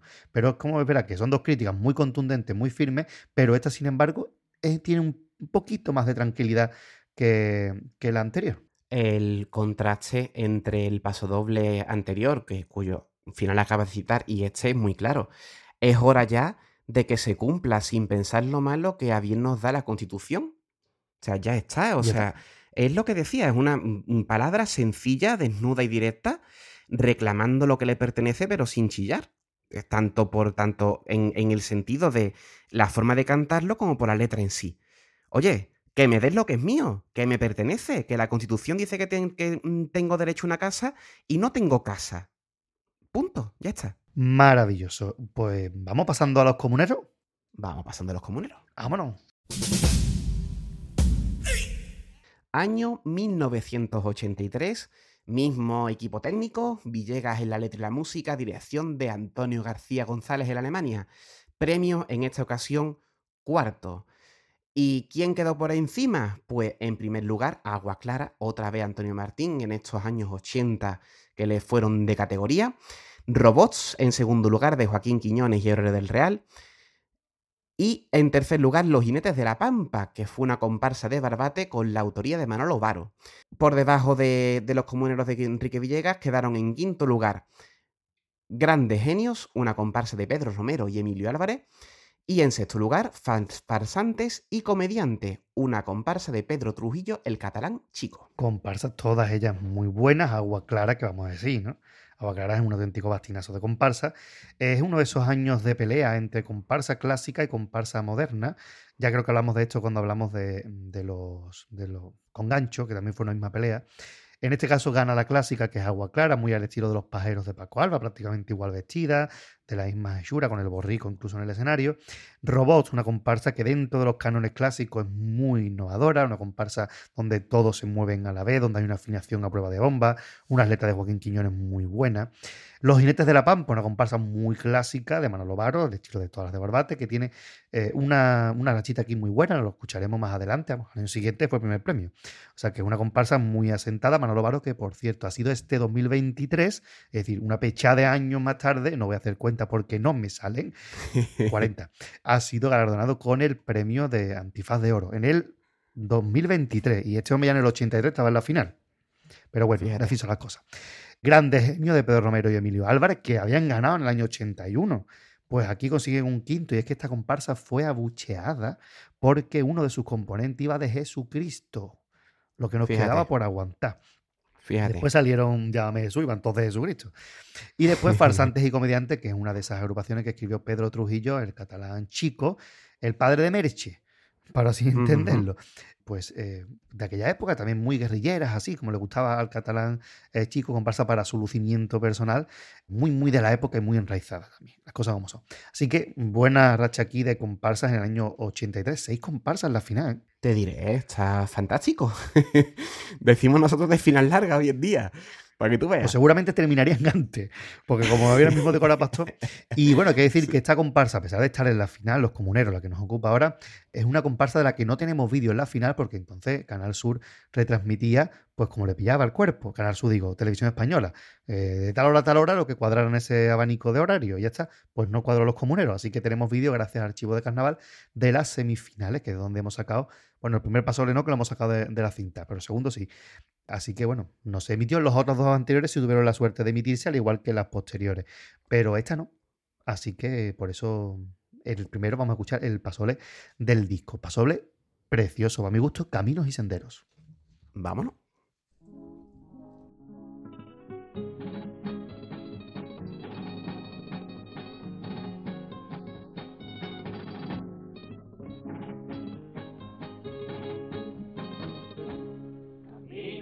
Caminos y senderos de todo el mundo me llevan al destino que no busqué.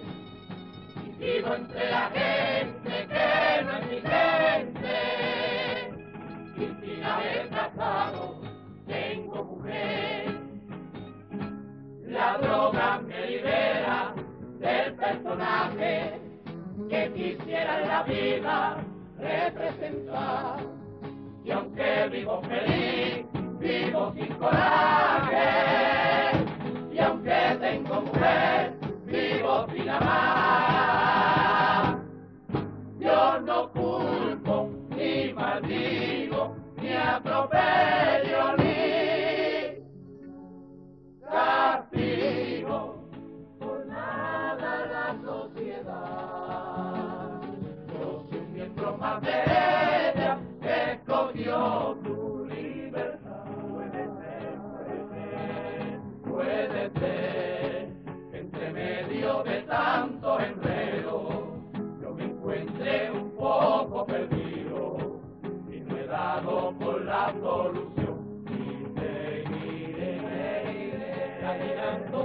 el sendero por si encuentro mi loco destino.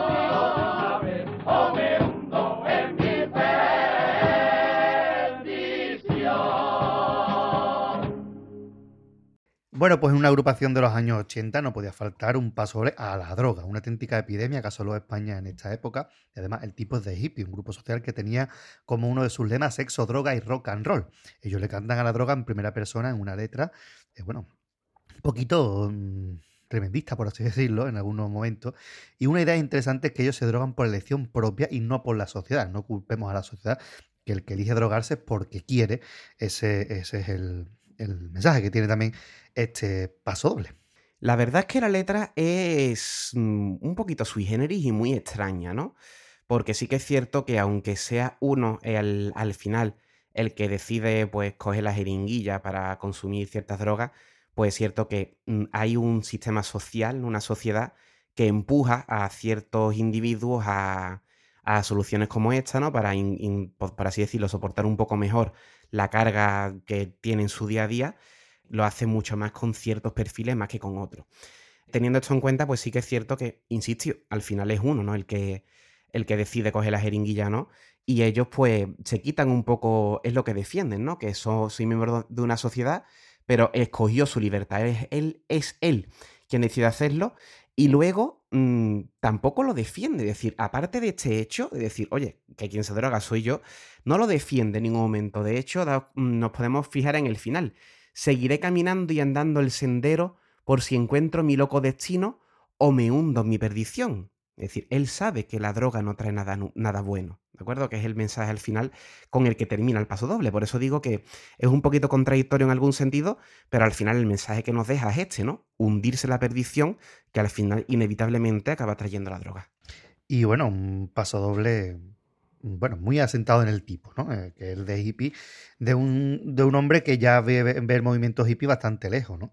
Vemos que ya llega a sacar los, los Beatles de Cádiz, en el año 65, muchísimos años antes que esto, casi 20 años antes, y un hombre ya mayor en ese año pues cumplió, si no nos vaya a la cuenta, pues 60 años. Así que mm, la perspectiva que tiene del mundo hippie mm, que se relaciona más casi con la juventud, por lo menos en, aquella siempre se relacionó más con la juventud que con la madurez, es diferente. Y ellos pues tienen esa perspectiva ya de persona mayor que habla de este caso. Y me viene a la mente también pasadores que han hablado de la, de la droga.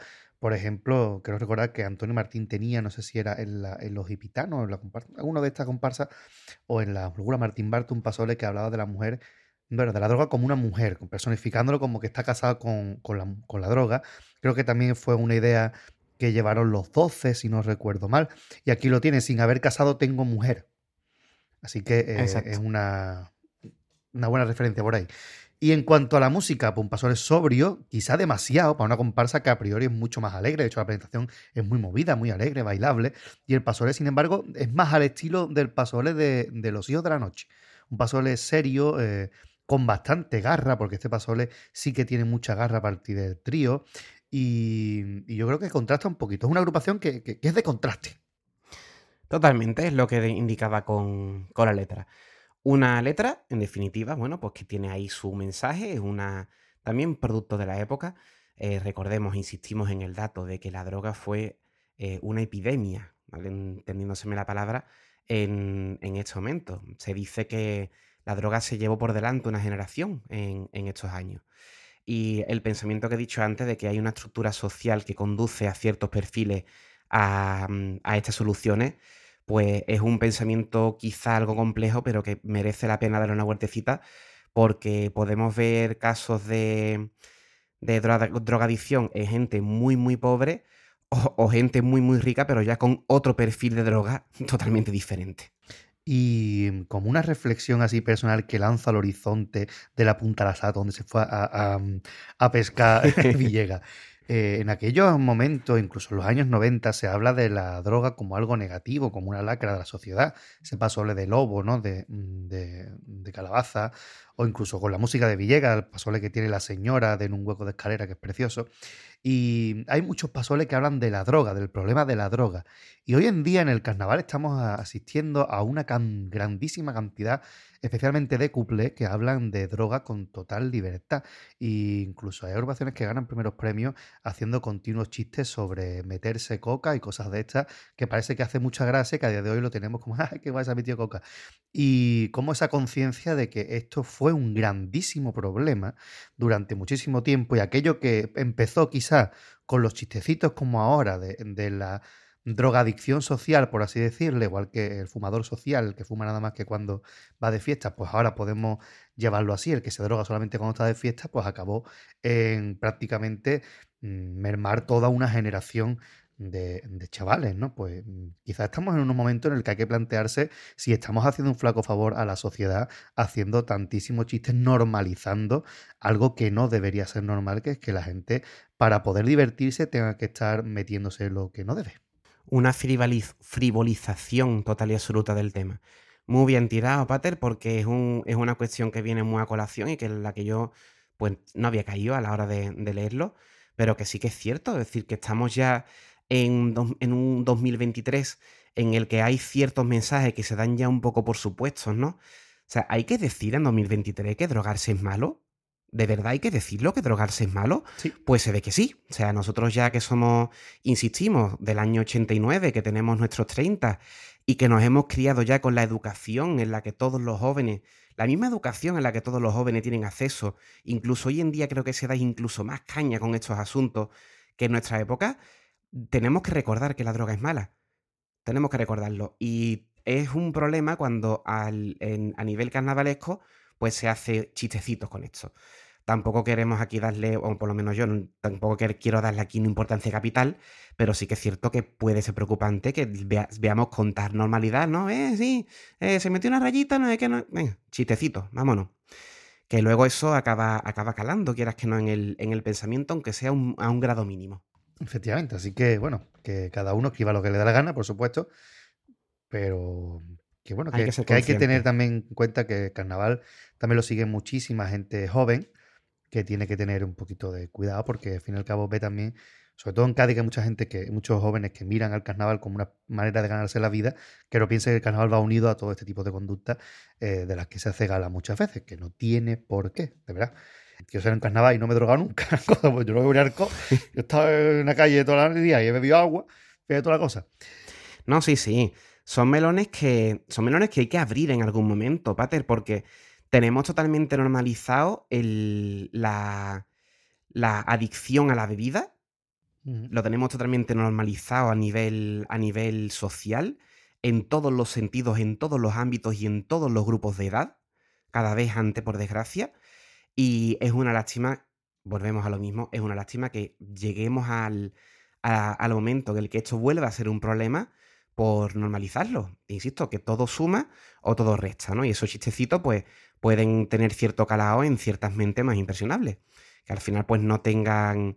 El, el- mensaje no le llegue con tanta fuerza como si llega, pues, no sé, el, como nos llegó a nosotros, ¿no? En nuestro caso. Y bien, vamos a seguir adelante antes de volver más, o me- más, más sobre lo mismo. Paso doble, caminos y senderos, el segundo de esta El agrupación. segundo Vamos él. vivir en democracia. Perdón, vivir en democracia, cierto. Vámonos con él. Vivir en democracia.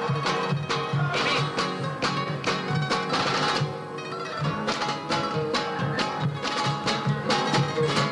Vivir en democracia es una meta todo ser humano quiere alcanzar. Decir lo que se quiere o que se sienta,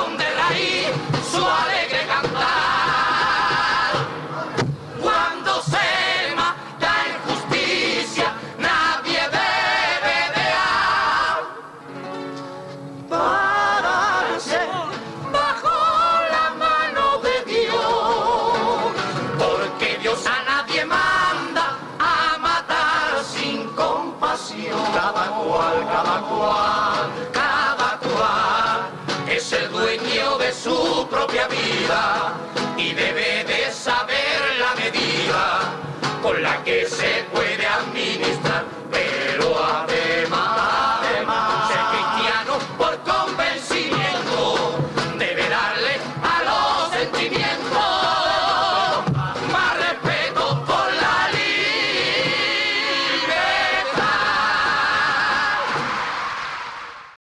Estos temas de dictadura y democracia y transición suenan muy, muy lejanos para los más jovencitos, para nuestros alumnos de secundaria y bachillerato.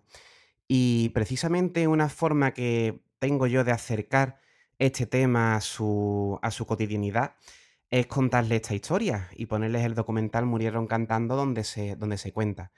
La dictadura, eh, la represión, fue algo que también afectó en, en Cádiz. Y aquí nos habla de, de ese caso. Nos habla de la agrupación Frailazo y sus tragabuches del año 32 de Manolo León, que fue fusilada cuando estalló la guerra civil. Mm, fusilada en su totalidad, si mal no recuerdo. Es una letra que apela al sentimiento de los cristianos para que respetemos la libertad de expresión de, de cada uno. Es curioso, fruto de su tiempo también, ese sentimiento cristiano, la religiosidad, ¿no? Presente en esta, en esta letra, cuando hoy en día pues, aludiríamos a esa bondad sin tirar del carácter religioso, pues aquí lo tenemos presente y sobre todo, pues eso nos respeta la libertad de expresión de, de cada persona. Recordemos, año 1983, ¿vale? Hemos hablado del 81 el 82. Aquí la cosa mm, se va estabilizando, pero todavía queda bastante. Seguimos, seguimos en una época bastante eh, convulsa a nivel sociopolítico y este hombre, pues aquí lo tenemos, ¿no? Respetemos la, la libertad de expresión de cada persona para no volver a estos, a estos episodios trágicos como este fusilamiento de esta agrupación. Lo mismo que hemos dicho ya varias veces, Pater, una letra muy sencillita, sin ningún tipo de floritura, con un mensaje muy sencillito y muy necesario. Efectivamente, y bueno, mm, hay que decir que no está de más recordar a los cristianos que uno de sus principios fundamentales es la paz, porque recordemos que Franco entraba bajo palio en las iglesias y que en el nombre de Dios se han hecho grandísimas eh, guerras a lo largo de toda la historia y se siguen haciendo. En el nombre del Dios católico, digamos que se hacían, no sabemos si se harán en un futuro, pero se hacían. Y, bueno, pues tenemos que tener en cuenta que la Iglesia también ha abanderado muchísimos conflictos bélicos y que eh, la Iglesia fue respaldo de la dictadura franquista durante todo el periodo o gran parte del periodo de la dictadura. Así que no está de mal recordarlo porque hay muchos que, que se creen que no tiene nada que ver una cosa con otra y recordemos que en Cádiz sigue desfilando un paso de Semana Santa con el aguilucho en, eh, en el frontal, ¿no? Es decir, que la iglesia y, y, también este tipo de asesinatos también están muy de la mano, pero ellos apelan al cristiano de convencimiento, al cristiano de las ideas de Cristo, que son las ideas básicamente de, convivencia entre seres humanos que van más allá de, de, cualquier tipo de religiosidad, sino el respeto a los demás, el amar a todos, el todos por igual, son las ideas que nos, queden, nos tenemos que quedar. Y parece ser que pasan de esos layos ante eh, otras ideas que, que son mucho más radicales dentro del tema de la iglesia, si no, pues vean el documental que ha hecho ahora el Papa Francisco con una serie de jóvenes, donde vemos que la cosa no cambia y que el cristiano tiene que ser de una determinada forma y pensar de una determinada manera, si no, no eres un católico al gusto de la iglesia y de las altas. Mmm, de las altas esferas de la Santa Sede, por así decirlo. Así que no está de más recordar a los cristianos que el respeto por la libertad y los sentimientos de los demás es uno de sus pilares fundamentales. Lo digo para todos aquellos que se rasgan las vestiduras en nombre de Cristo y de Dios y de la Santa Iglesia Familia. Un comentario un poquito jocoso para tener relación con esto. Ay, qué bonito. Me, me hace mucha gracia cuando dice, cuando se mata a injusticia nadie debe de, de, de ampararse bajo la mano de Dios porque Dios a nadie manda a matar sin compasión. Yo lo que pienso es, ¿este hombre se ha leído el Antiguo Testamento? Porque el Dios cristiano del Antiguo Testamento tenía trismina, ¿eh? Ahí muere mucha gente, pate. Ahí muere todo Dios, eso para que el escrito Quiñones, el, guionista del Antiguo Testamento es de Juego de Tronos. Ha muerto ahí todo el mundo. En el Antiguo Testamento simplemente mató a su hijo, por lo demás ningún mucho problema. Eh, quitando eso, mucho más calmadito, veremos a ver el Apocalipsis. A ver, no, cómo, pero. Eh, sacando unos añitos que el apocalipsis va a quedar en, en, en una charlotán, ¿eh? Totalmente, totalmente. Eh, volviendo a Paso Doble es muy bonito, eh, ya como empieza. Vivir en democracia es una meta que todo ser humano quiere alcanzar. Decir lo que se quiera, lo que se sienta, sin que después te metan en un penal. Mm, ya está, o sea, es que está todo dicho, de verdad. Me, me fascina la facilidad de palabra, la palabra sencilla, limpia, desnuda y directa que no tienes que, que, adornarla demasiado para que se entienda el mensaje. Y además que estoy en una época en la que esta poesía es la que más me llega.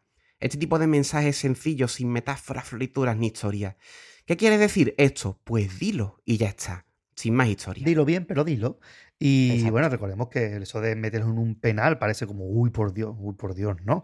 Muchas agrupaciones terminaban durante el franquismo. Es decir, 10 años antes de esta agrupación, terminaban en la cárcel por cantar una letra prohibida que a lo mejor lo que tenía una alusión sexual así medio que, que no le había gustado al censor de turno y acababan en la cárcel.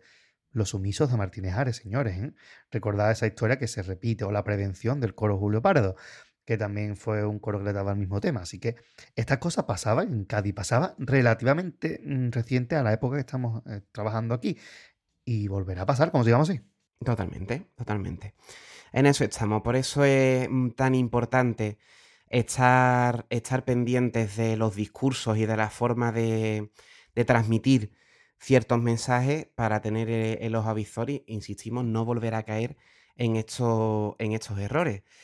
Mm, solamente voy a hacer una alusión directa, no me, no me corto. A mí me entra absoluto pavor cuando veo a cierto partido político de verde que hace campañas electorales montados a caballos como si fueran a hacer la reconquista de España. ¿De verdad tu referente histórico es la reconquista? ¿Te tienes que ir para la Edad Media para irte a una España de la que estés orgulloso? Un poquito de vergüenza, ¿no? Y es que realmente es, es el, prácticamente, voy a decir una cosa muy bruta, pero es que es el espíritu que traen, ¿eh? Es el espíritu que traen y el espíritu que venden a, los jóvenes que compran ese discurso facilón y, simple y sin más doblece y sin ninguna mm, complejidad intelectual más allá de España, como decía Rufiano en el Congreso hace poco. España, España y España. Bueno, pues yo creo que el, el país debe ser un poquito más que eso. Y ya está, me relajo. Pues sí, básicamente 100% comparto. Y bueno, otras personas que iban de verde o marrón, no sé, yo de color estoy chungo, es la comparsa del año siguiente de don Enrique Villega, una de sus obras maestras. Vamos a meter bombazo y vamos a ponernos a escuchar 15 piedras. Oh, El año 1984. Mismo equipo técnico, el premio en esta canción, pues un tercero. Bueno, un tercero aquí hay que hablar, ¿eh? Fue tercer premio oficial, pero recordemos que este es el año en el que llega el periódico al falla antes de que se acabe la final y eh, los jurados cambian los premios. Era primer premio. Pero le dieron el tercero finalmente, igual que en coro el primer premio era para Puerto Real y le dieron finalmente el segundo. Así que moralmente esta comparsa es un primero. Bueno, pues oye, bien está saberlo. Es una de las comparsas que más fácilmente se asocian al nombre de Enrique Villega, con este paso doble que vamos a escuchar a continuación, que se ha quedado en el, en el imaginario. ¿Cuál fue el primer premio que otorgó el COAC en aquel año? Pues Filo Andaluz, una comparsa de Barbate de Manolo Varo, como bien anunciaste antes. En segundo lugar quedó Andaluces por el Mundo, una comparsa de Antonio Martín, estamos viendo que en estos añitos estaba por arribita siempre. Y por debajo pues quedaron otras tres agrupaciones. Canela y Clavo, una comparsa de los hermanos Trujillo catalán. Gandhi, una comparsa de José Luis Bustelo. Y terminábamos con, en sexto lugar, Requiebro, una comparsa de Antonio Martínez Ares, que ya empezaba aquí en el año 84 a meter, a meter caña con sus agrupaciones. Es su primera agrupación y está en la final con un premio. Eh, no olvidemos que Martínez Ares entra en la final con el grupo de La Peña Nuestra Andalucía. Bien, Filo Andaluz, comparsa de Barbate, en la misma línea de la anterior y después de posteriores como Cargadores Gaditanos, etcétera. Una comparsa de, de rancia bolengo, es decir, comparsa clásica donde las haya, que iban de afiladores, ¿eh? con su maquinita y todo en el escenario. Eso es Filo Andaluz, bueno, Andaluz porque hay que ponerle un, un adjetivo, tampoco mucho Sí, más allá. llamar a una comparsa filo está Filo, raro. Es que es un poquito cojo, ¿no? Queda raro. Claro. Y los afiladores quedaban muy feos, ¿no? Haz que corte el cuchillo, es un buen nombre. Haz que corte el cuchillo. Segundo premio Andaluces por el Mundo de Antonio Martín, una muy buena comparsa. Una final un poquito mm, para Antonio Martín regular, porque fue descalificado su cuarteto, que fue en aquel momento mm, Goma 2, que fue descalificado en la final porque no terminaron. Escuchamos en el programa de los músicos. Pero bueno, fue Antonio Martín, segundo premio Andaluces por el Mundo, una comparsa que con la dirección de Manolo Moreno, el, el gitano, el que siempre iba con Paco Alba, que después pasaría a la comparsa de Joaquín Quiñones como director y Martín se queda con el grupo de Joaquín Quiñones, ese cambio que ya hablamos también. Tercer premio, Quinte Piedra, cuarto Canela y Clavo, otra vez los hermanos catalanes, Pedro Trujillo al frente. Pater, yo me imagino estos buenos señores. Y yo sí, pues voy a salir este año una comparsita, estamos ahí ensayando. Ah, ¿y cómo se llama la comparsa? Canela y clavo. ¿Perdón? ¿Y de qué vamos? De Canela y Clavo. Eh, ¿Perdón? Eh, Realmente lo que quiso hacer este hombre, el Pedro Trujillo, fue una alegoría, que no alegría, de los dos hermanos catalanes. Es decir, el Antonio Trujillo, catalán grande, era el, el más, eh, más tranquilo y más sereno, más con la cabeza en su sitio, y Pedro Trujillo era más mm, polvorilla, ¿no? Más, entonces era la canela y el clavo, las dos mm, partes, lo dulce y lo cañero. Por ahí me iban los tiros un poquito. Eh, la palabra ya muy gorda, pero bueno, que es lo que intentó hacer este hombre. Bueno, Gandhi. ahí, ahí quedó. Gandhi, una comparsa que echó a un nota antes de ir al falla porque se negó a raparse la cabeza para parecerse a Gandhi. Hostia, tú. Te, dan tres meses ensayando y te dice Guanelo, pues tú no cantas, pues no te rapas. Esto es lo mala que tienta por el cuerpo. Primera, primera final de, de Bustelo, con Juanelo como director, una comparsa preciosa. A mí el pasoble de Gandhi me encanta. Todavía Gadita riéndose con lo de Juanelo que le ha echado el nota, pero eso pasó. Y Me, me ha Requiebro. ¿Qué encantado. ha pasado? Que me ha encantado, me ha encantado. Ah, eh. El momento tiene que ser muy bonito. ¿eh? Estar meses ensayando y te diga, no, pues tú no sales. Que de que tú tres meses ensayando te diga, tú no sales porque no te quieres rapar. No te Tú, quieres rapar. ¿En, Entonces ¿en las, serio, Guanelo? las carvas de goma quedaban feas entonces. Por cierto, Gandhi este año, el romancero que ha ganado el primer premio de lo- El hombre que susurraba la versa, eh, iba de Gandhi, también hay que decirlo, pero llevaba calva de goma. ¿eh? En este caso, el caro no se, ha, no se ha afeitado la cabeza. Y Requiebro, la primera comparsa de Martínez Ares, muy de estilo clásico, es decir, aquí no vayan a pensar ustedes nada de lo que se parezca a Martínez Ares posteriormente. Es como una cosa, por empezar de alguna forma, Martínez Ares todavía menor de edad, con un grupo de personas ya que los 40 no lo volvían a cumplir. Y, y bueno, pues, pues, bastante calidad y diciendo, aquí hay un autor ya en ciernes, que se cierne sobre la cultura carnavalesca. Oh, qué bonito, hijo, cómo ¿Cómo habla. Qué léxico tenemos hoy, Oh, ¿eh? por Estamos aquí demostrando una calidad literaria nosotros. oh, pues después tengo una pedantería puesta en el guion, a ver quién la lee, tú o yo. Anda que no. Oh. Pues vamos a escuchar ese paso doble que he, he dicho antes que se asocia muy fácilmente a nombre de, de Enrique Villegas, porque vamos a escuchar nada más y nada menos que el paso doble que las piedras son duras. Vámonos.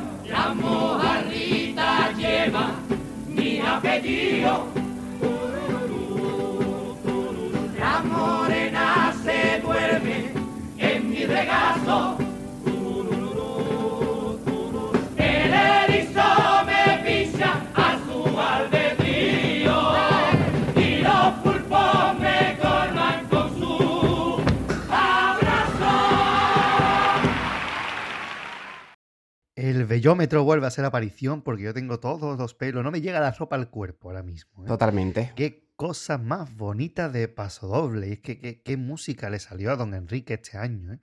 Uf, la música es que preciosa, no se puede decir otra cosa de ella que no sea preciosa.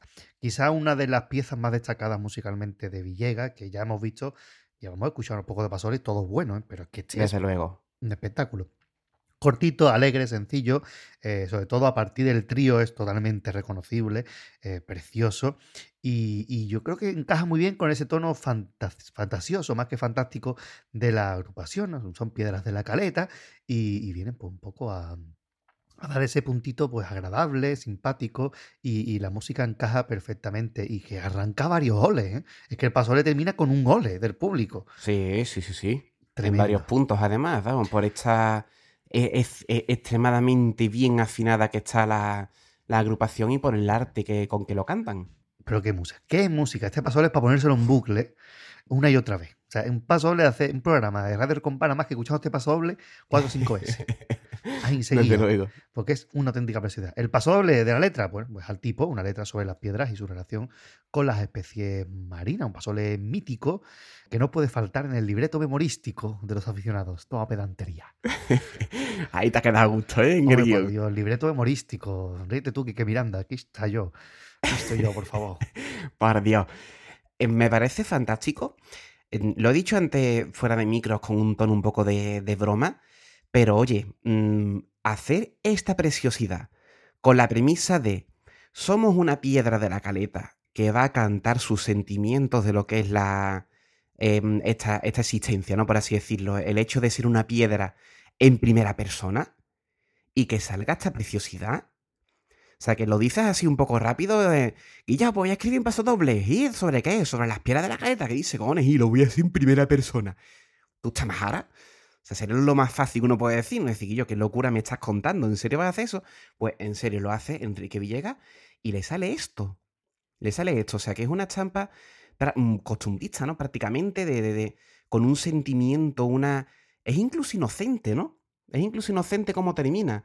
Y bueno, el desarrollo, el desarrollo en sí, pero cómo termina. El erizo me pincha a su albedrío y los pulpos me colman con sus abrazos.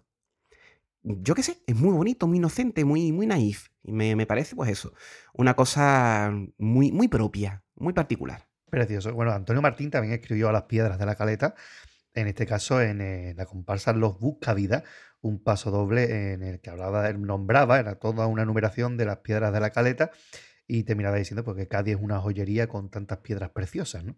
Ellos que su tipo es de piedra, un tipo que hoy en día vemos y, y uff. Es complicado. Es complicado, ¿eh? Pero, pero oye, Básica- día, pues, Básicamente, si alguien no lo conoce, es mm, un mono marrón con piedras o pegadas. verde, no sabemos muy bien qué color Mm. es. Con piedras pegadas y una piedra de gorro.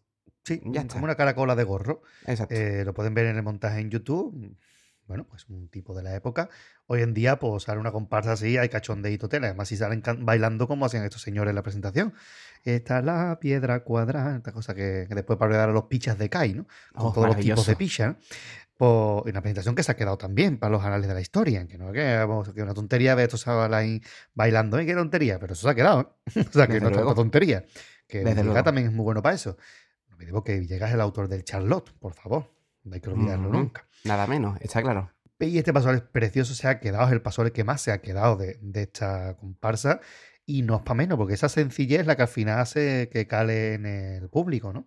Y qué bonito esa parte, ese coreado del final, el tururú ese ahí en medio, que queda de bonito, de verdad. Es que es, es que solamente se puede decir una cosa de este pasole, precioso. Es precioso y sin más. Y vamos a escuchar otro paso doble precioso, también de nuevo por la, por la temática, porque vamos a escuchar un piropo a un compañero de la, de la modalidad. Vámonos con el paso doble colmaste de piropos.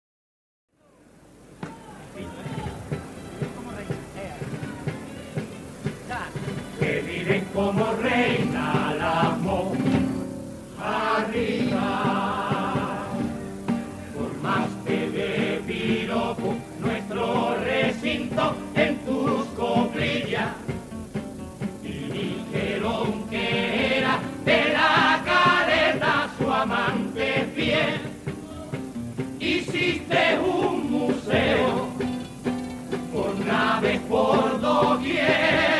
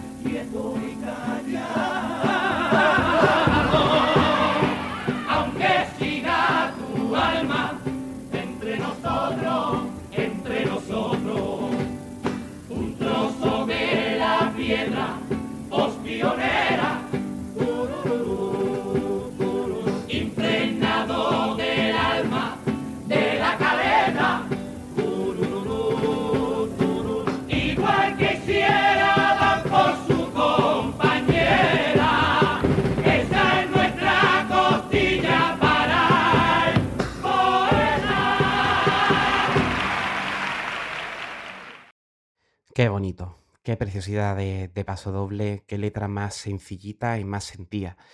Ellos son piedras de la caleta, así que ¿cómo no le van a cantar a Paco Alba, que fue el gran autor de la caleta, el autor que más y mejor le ha escrito a, esta playa gaditana? Es impresionante lo- los piropos que le dedica. Y todavía no hace ni 10 años de la muerte del, del autor. Que recordemos que muere en el año. el- en 1976, en enero de 1976, creo que el 15 de enero, si no recuerdo mal, porque se le rindió homenaje en el año 2017, coincidiendo que ese mismo año, 16, perdón, que era el mismo día este que no hubo entradas nunca porque eh, volvía Martínez Ares, pues era justamente el aniversario de la muerte de Paco Alba y todo el rollo este. Hay que decir que entonces tenía el busto en la caleta Paco Alba, por eso de que tú te has hecho de piedra, ¿no? Y bueno, pues claro, si ellos van de piedra de la caleta, ¿qué autor le ha cantado a la piedra, bueno, a la caleta en general más?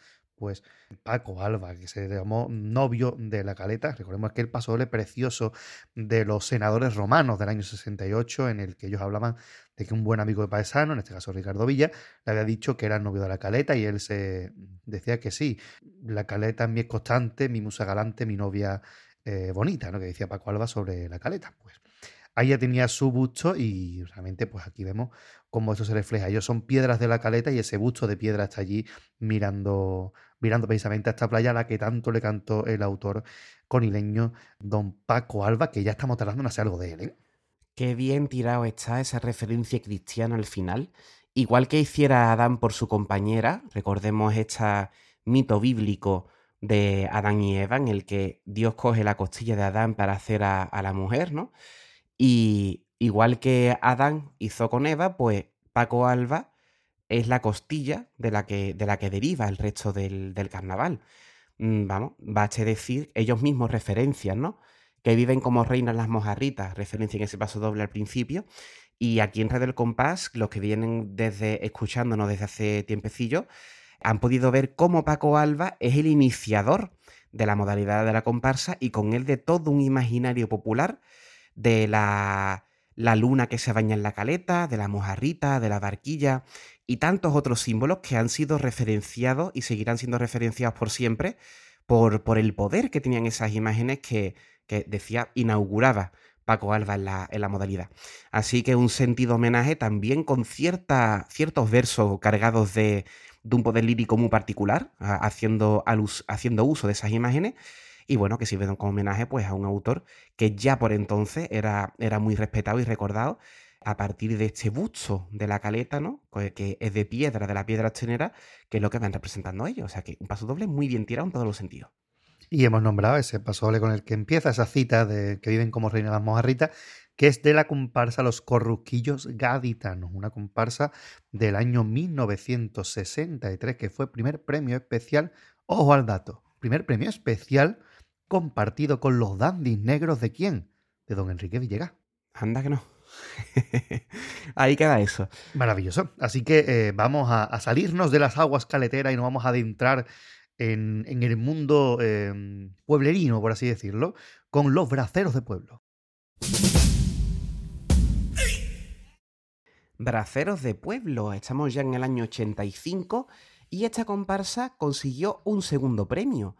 Y curiosamente, en este año pasamos de tener seis a tener tres eh, agrupaciones en la final. Pater, ¿cómo fue esto? Se, se bajó el cupo simplemente. Yo no sé a qué se debería, pero solamente hubo mm, tres agrupaciones en la final, en la modalidad de comparsa. Y bueno, pues tres buenas comparsas también. ¿eh? Recordemos que muchos años después volveríamos a esto, ¿no? a la final de tres, que de nuevo eh, se, se- se reculó para recu- recuperar las cuatro, así que es una cuestión que ha ido y vuelto del carnaval varias veces, por lo que estamos viendo. Por encima de Braceros de Pueblo, es decir, en primer lugar, ¿quién quedó? Pues Antonio Martín. Otra vez, Antonio Martín, que lo llevamos viendo pues todas estas agrupaciones.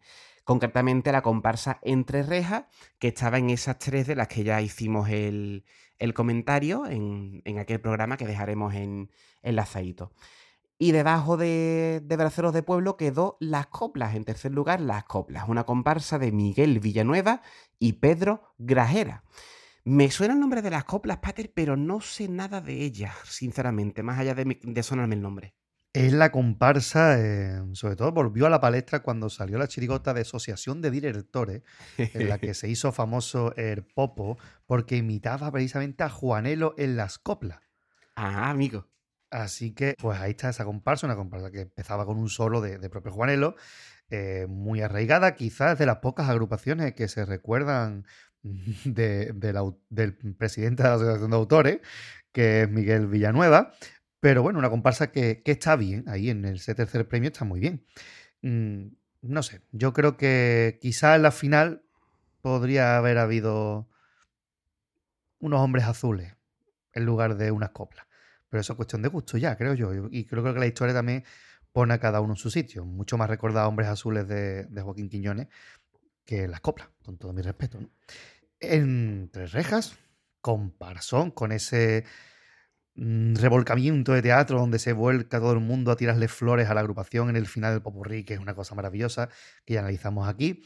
Y Braceros de Pueblo, que bien pudo haber sido primer premio porque creo, sin temor a equivocarme, que puede ser la mejor comparsa de Enrique Villegas. A mí, de los muchos que estamos escuchando, son los dos pasodobles que más me gustan y ya es mucho decir, ¿eh?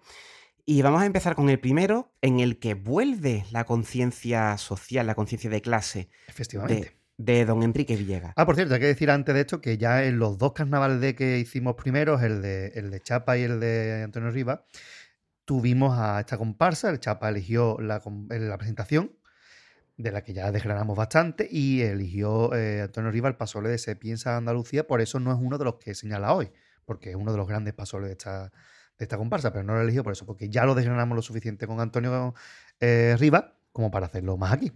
Bueno, pues les, les emplazamos a, a aquellos programas para buscar este, este análisis de, de estas dos coplas.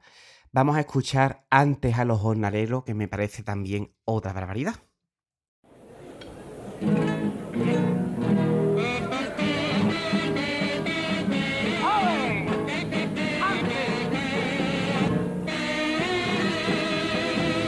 Ante a los sin oficio definido se le llamaba bracero. Un título conseguido porque eran brazos de hierro. Con sus cuerpos exprimidos por robo de carne y hueso con el cerebro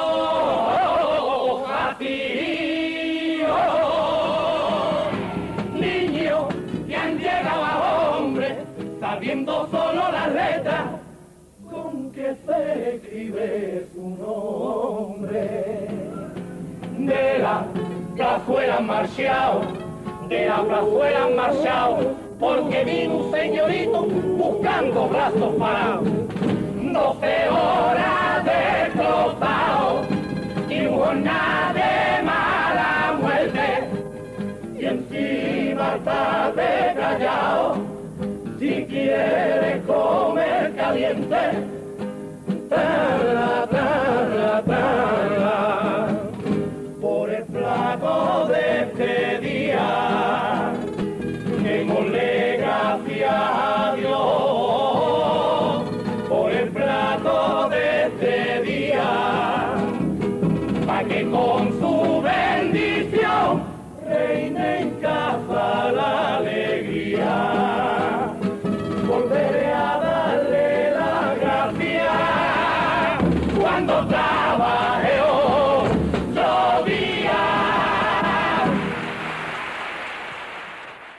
Precioso paso doble, la música sobria, elegante, sencillita, bonita, perfectamente con el tipo.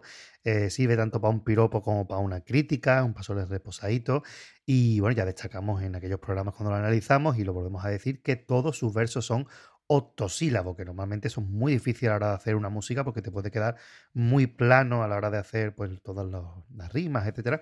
Pero aquí pues le queda muy, muy bonito y la prueba para saber si es mm, octosílabo, coger el primer verso y cantarlo entero, que encaja perfectamente.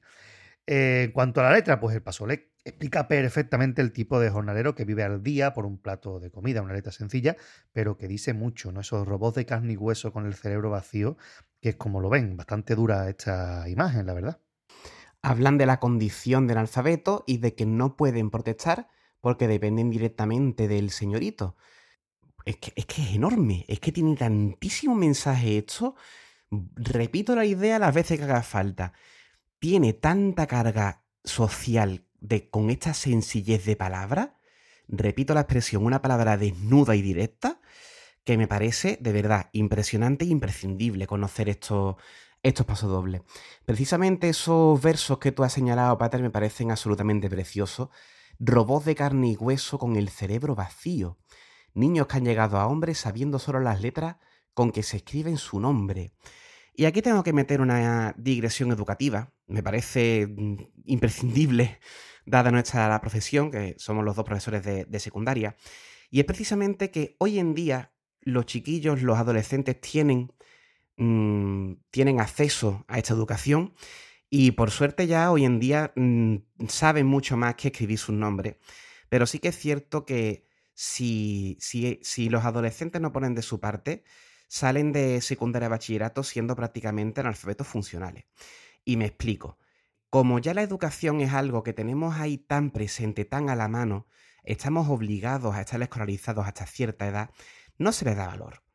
¿De acuerdo? Es un, es un punto que ya hemos comentado varias veces a lo largo de los programas, ¿no? Como decíamos antes, del golpe de Estado y demás, ¿no? Estamos acostumbrados ya a una comodidad que se da por hecho y no es, no es así. Es decir, mm, estamos hablando de que esta educación obligatoria que tenemos hoy en día mm, es algo muy reciente, realmente. Así que a mí lo particular me da muchísima, muchísima pena. Voy a usar la palabra, no me gusta usarla, pero me da muchísima pena cuando me encuentro a un chiquillo que no es consciente de lo que tiene y que no da ni siquiera ese mínimo tan habitual de decir, oye, me conformo con un cinquillo, pero voy tirando.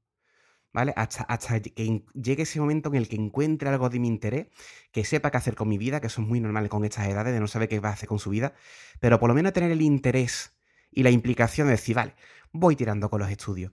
Porque es que al final lo que ocurre es esto. Hay muchas veces que los mismos chiquillos nos dicen, oh, qué guay, está trabajando y coge tu dinero. Yo se lo digo, o sea, la situación es mucho más compleja, pero yo le digo, vale, te coges, te vas a cualquier bareto y ponte a trabajar. Y es lo que van representando aquí, ¿no? Estos, estos braceros, gente que no ha tenido acceso a la educación, hoy en día sí se tiene acceso, pero al final están en unas condiciones laborales nefastas y dependen totalmente de su jefe porque ya están en una situación en la que necesitan ese dinero. ¿De acuerdo?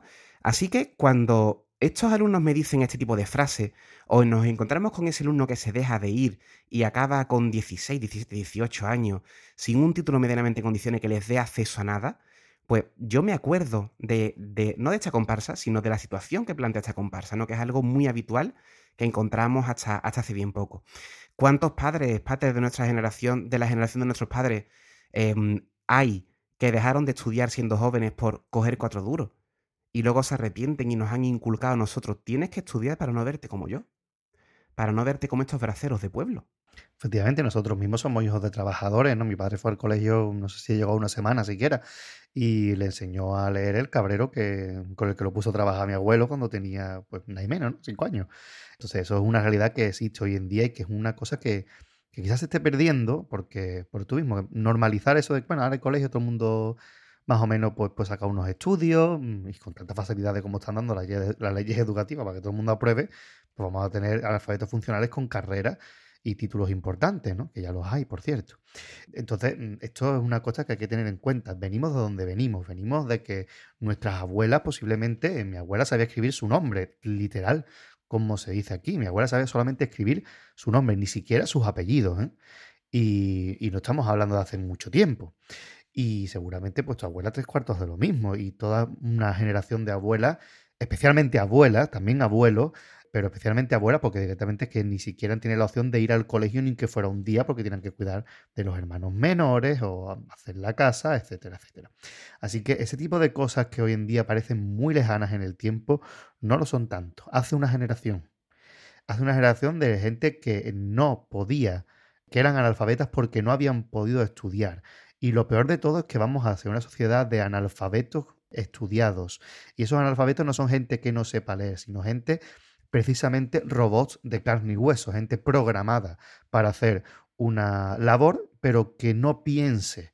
El robot es el que no puede pensar. La inteligencia artificial, de la que tanto se habla últimamente, tiene como una de las características que no puede pensar por sí mismo. Puede coger pensamientos de otros y elaborarlos, pero no puede pensar por sí mismo. Pues aquí eso es a lo que vamos, a, a tener gente que no pueda pensar y que no pueda ni siquiera reflexionar sobre nada.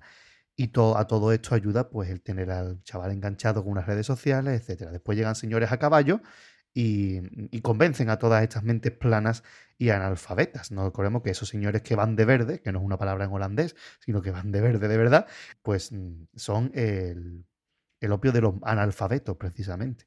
Analfabetos no en sentido de que no sepan leer ni escribir, eh, sino que son analfabetos en el sentido de que no piensan por sí mismos, y no hay nada más peligroso para una sociedad que que la sociedad no piense por sí misma, porque el que no piensa por sí mismo está obligado a que otros piensen por él. Y entonces entramos en un terreno muy, muy peligroso.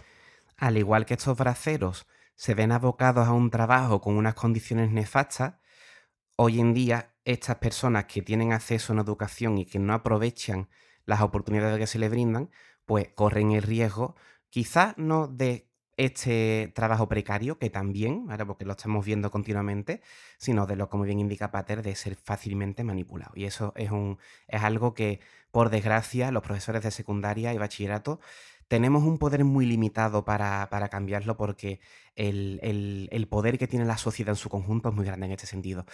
Y vamos a bajar, por supuesto, como siempre intentamos, un poco el tono catastrofista, ¿de acuerdo? Porque siempre hay chavales con interés, siempre hay chavales con ganas de aprender y siempre hay chavales que se cuestionan el discurso que se le plantea, incluso nosotros mismos profesores, ¿no? Que somos adultos informados con inquietudes y con intereses, pues mm, mm, chocan con nosotros, nos cuestionan, nos preguntan. ¿De acuerdo? Es decir, que no es cuestión de que, ¡ay! Vamos abocados a una sociedad de tal. Mm, vamos a, quitar un terreno para esto, ¿vale? Que aquí estamos, mejor o peor aquí estamos, y las generaciones actuales no son ni mejores ni peores que las que, las que les precedieron, ¿de acuerdo? Simplemente deben encontrar el momento y debemos los adultos incentivar a que encuentren esa curiosidad y ese interés por estar en el mundo, por plantearse el mundo, el mundo que, el mundo que les rodea. Porque sí que es cierto, también ha dejado Pater ahí el, el, comentario, sí que es cierto que a nivel de sistema la exigencia de educación ha bajado mucho. Y además algo que mm, yo lo hago, Pater creo que también lo hará, yo se lo digo directamente a los chavales, la secundaria la vas a tener. La secundaria la vas a tener. Yo voy a intentar aquí que tú aprendas lo máximo posible. El tú lo, lo vas a tener. Sácale partido a ese título es educación secundaria obligatoria. Hay que darte el título, yo te lo doy sin ningún tipo de problema, pero sácale partido a eso. No te conformes con un cinquito, no te conformes con lo mínimo.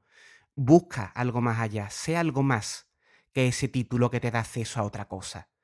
Ten un interés, unas inquietudes para, insisto, y volvemos a la agrupación, no convertirte en este bracero del siglo XXI.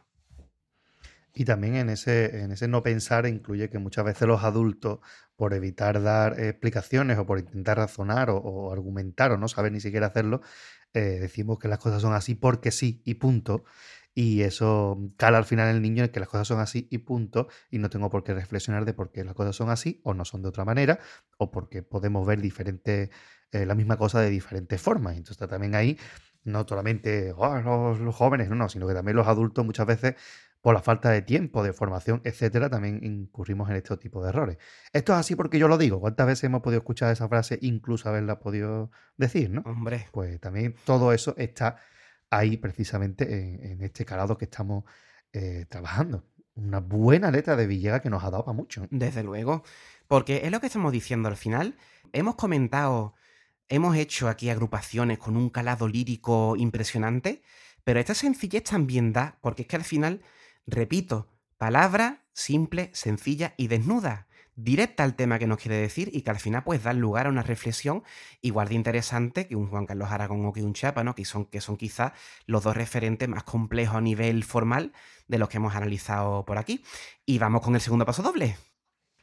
Que no se queda atrás una crítica. ¿Qué pasa, señor alcalde? ¿Qué pasa? ¿Qué pasa?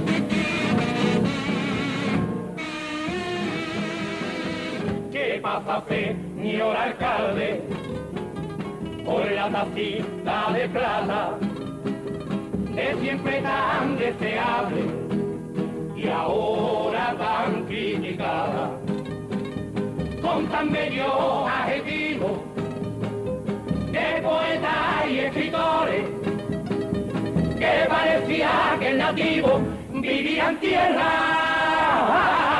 de Dios.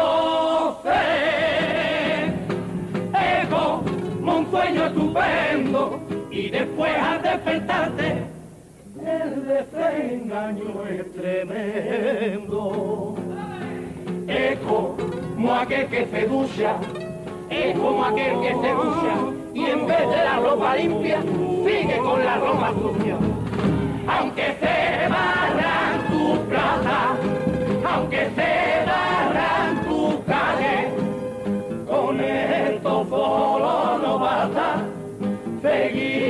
esto solo no basta, seguía igual la cosa, hombre.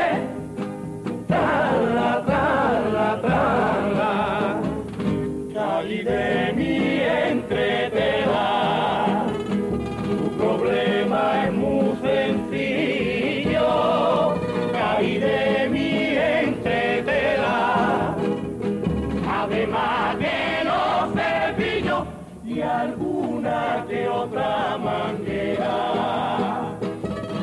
falta más cariño y quien de verdad.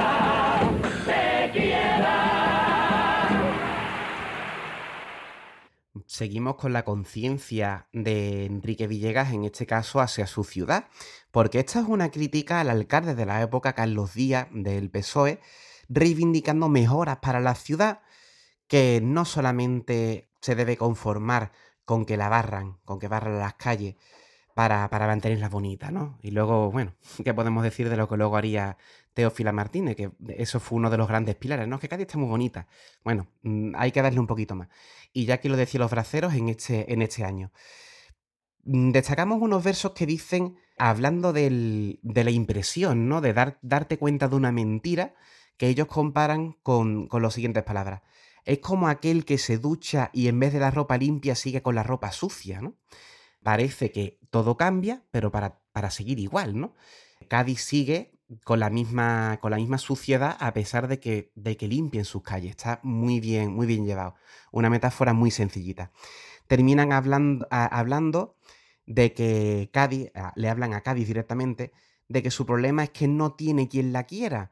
Y aquí está un verso con esta, con esta mm, elegancia a la hora de cantarlo, pero que es un, es una píldora de veneno importante. ¿eh? Recordemos que Carlos Díaz, el alcalde de Cádiz, era sevillano.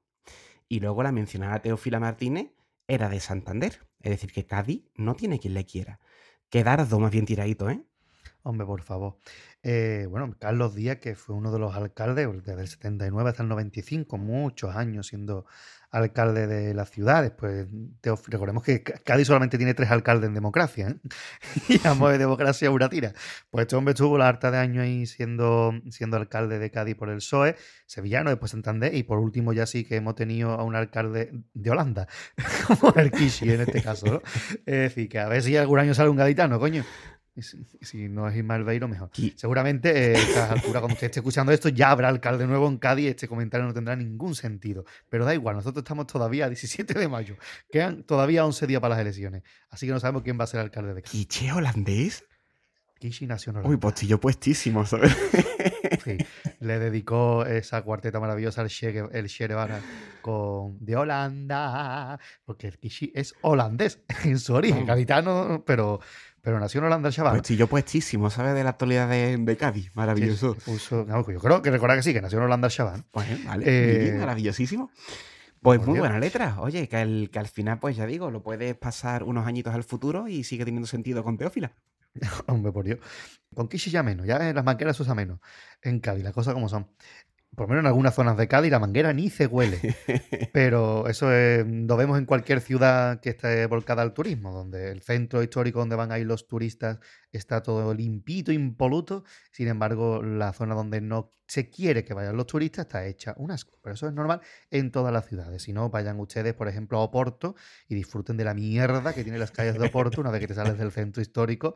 Allí donde no te va a aceitar nunca un guía turístico. Pues ahí, ¿no? Ay, Así que, ahí justamente. De hecho, me llamaba mucho la atención el otro día que estaba dando una vueltita por Cádiz, estábamos en plena campaña electoral y estaba toda la- lo que era la, mm, la avenida, pues toda llena de carteles electoriles.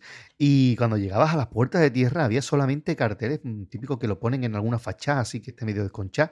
Pero estos carteles que se cuelgan de la farola no había ni uno.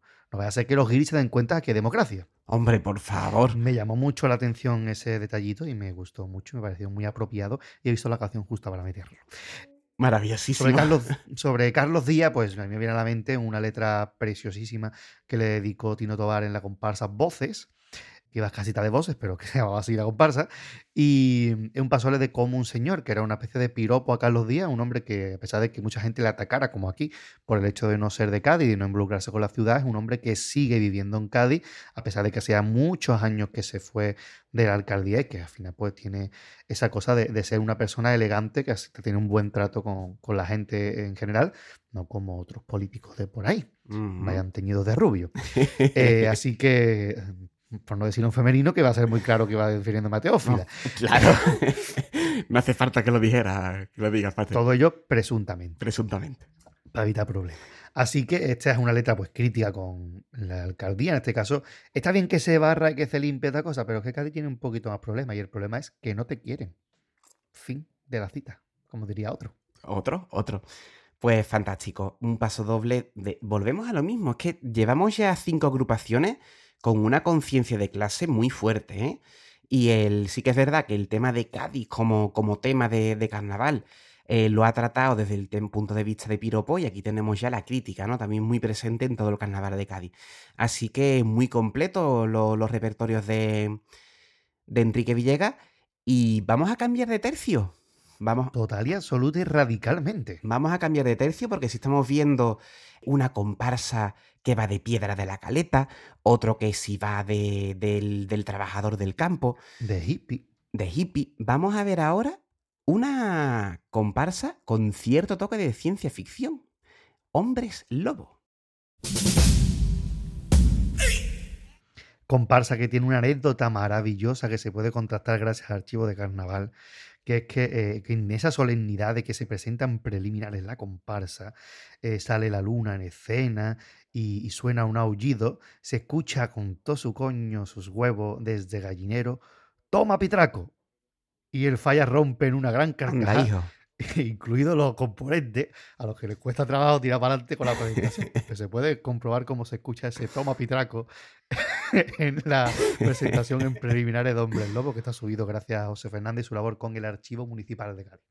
Sin más, el falla en carnaval tiene estas cosas. Hombres Lobo se quedó tercero en el concurso del año 86 y por encima quedó en segundo lugar Cargadores Gaditanos, una comparsa de Barbate también de Manolo Varo. Seguimos en este año de, de grandes éxitos para esta agrupación. Esa sí me suena, Pater. Esta sí, esa la pusimos en el programa de la Semana Santa. Terminamos el programa con la presentación de esta comparsa, que era la música de la saeta. Exactamente. Y en primer lugar, Soplos de Vida de Antonio Martín. Otra absoluta maravilla que también analizamos en aquel, mini- en aquel especial que hicimos. Tres grandes comparsas, Soplos de Vida, Vendedores de Globo, esa comparsa absolutamente preciosa, maravillosa. No puedo olvidar el paso del Niño del Globo Blanco, que fue una auténtica belleza. Y Cargadores Gaditanos, una también, yo creo que de las mejores comparsas de, de Manolo Varo, junto con Filo Andaluz, creo que es de las mejores. Y, y bueno, Hombre Lobo, una maravilla. Y ese año también se quedó fuera Orfebre de Quiñones, que también una comparsa que podía haber estado en la final. Pero estas tres son muy buenas. Yo quizás le hubiera dado puestecito más Hombres Lobo, pero tres buenas comparsas. Así que sin más, vamos a escuchar el primero de sus pasos dobles, que lleva por título Al influjo de la luna.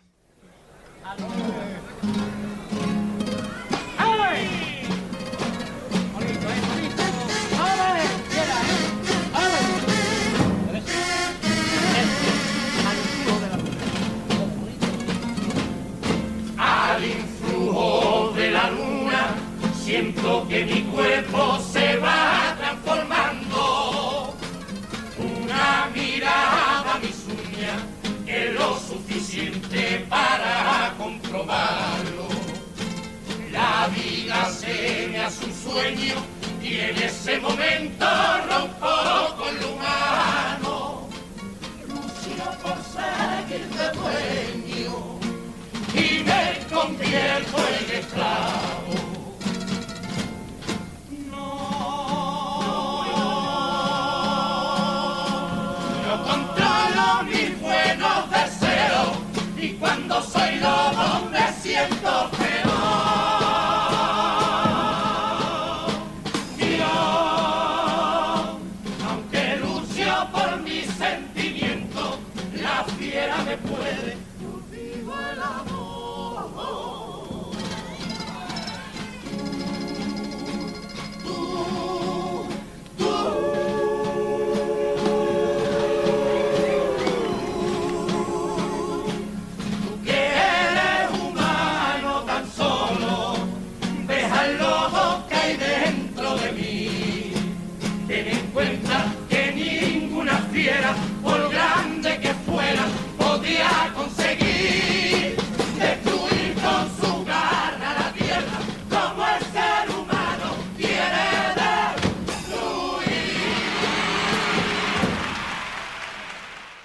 Paso doble de presentación de estos licántropos, porque hoy estamos de palabras cultas, hay que llamarlo con su nombre, licántropos, que termina con una crítica al ser humano por destruir la Tierra. Bien medida esa crítica ahí al final de este paso doble y podemos relacionarlo con esa frase de Hobbes de el hombre es un lobo para el hombre. Pues más o menos la misma idea, pero dicha más, más carnavalescamente. ¿no? Y aunque José refería a que el ser humano perjudica al prójimo y aquí lo aplica a la Tierra, pues ¿alguien dijo cambio climático? Ahí lo tenemos, ¿no? Lo dice ya aquí Enrique Villegas muchos años antes. Es curioso cómo esta comparsa, ya hemos dicho, que se aleja por completo de la línea de, de tipos, ¿no? Que, que, venía trayendo Enrique Villegas. Y aquí, pues, decía antes, tenemos un cierto toque de, de, ciencia ficción, ¿no? Cierto toque mitológico, porque este mito del hombre lobo, que lo podemos encontrar en muchas literaturas, pues uno de los grandes mitos modernos, ¿no? El, popularizado por el cine. Y este paso doble está describiendo completamente lo que es ese mito, ¿no? O lo que el cine, mejor dicho, ha convertido este mito del hombre lobo. Cómo deja de ser consciente de sus sentimientos y sus sensaciones y se convierten en una fiera. Musicalmente espectacular, apabullante, con ese falsete que Alemania mete como le da la gana. Y ese tú, tú, tú, acabando con el aullido de en medio, que es absolutamente precioso, ¿eh? Imaginar hacer eso es muy complicado. Imaginaos la cara de Tito Iglesias, de la Alemania, de otra gente en Mosquera, cuando llega Enrique Villegas, canta el paso y mete un aullido en mitad. Diciendo que te ha Enrique, te ha pisado el pie a alguien, ¿no? Es un aullido, que se va por hombre el lobo. Y es que ya vemos que aquí otra vez más mete muy al tipo esa, esa música. Porque decíamos que los comuneros lo mejor chirriaba un poco aquí para nada. El paso le viene perfectamente. Un paso sobrio, eh, una música muy bonita, muy sencilla, y a partir de, aullido es una auténtica preciosidad. A Villegas estamos viendo que se le dan especialmente bien, bueno, todos los pasos, pero a partir de la mitad mmm, son todos espectaculares. ¿eh? Es una cosa impresionante, y todas con esta línea, insisto, de a nivel formal muy sencillitos, muy directos, y a nivel de, de lo que es la afinación y el cante de la agrupación, pues esa sencillez también, pero con muchísimas horas de ensayo detrás. Que aquí está todo perfectamente afinado. Es una cosa impresionante. Ese aullido que meten, de verdad que es que, que vayan todos a, al, al, unísono y en el mismo tono, de, no debió de ser fácil, ¿eh? Mete un aullido afinado en un momento así, donde el pasador está a punto de terminar, después de un quejío, eh, es muy complicado, ¿eh? Pero lo hacen de una manera magistral y una letra muy, muy bonita. Cómo pasa de, de, esa descripción de la transformación de hombre lobo hasta terminar con, con bien eso, tú que eres humano tan solo, ves al lobo que hay dentro de mí y ten en cuenta que ninguna fiera, por grande que fuera, podrá conseguir destruir con su garra la tierra como el ser humano quiere destruir. Vaya final de Pasole, de una forma muy parecida al Pasole de ese de, la pesca de Rancho Grande, de una manera muy natural, va llevando de una cosa a otra hasta llevar a la reflexión. Con lo cual vemos que Villegas sabe piropear, sabe homenajear, sabe criticar y sabe reflexionar en sus letras, lo cual le convierte en un autor muy, muy completo. Muy polifacético, totalmente. Y curiosamente, vamos a ver a continuación otra faceta más relacionada con el piropo, pero de verdad que la vueltecita que le da a partir de la concepción del paso doble en esta de a continuación, yo creo que no escuché algo parecido, Pater, en, en carnavales, ¿eh? Otro de los que se ha quedado para la historia este paso doble, ¿eh? Vamos a escuchar Asomado a la terraza.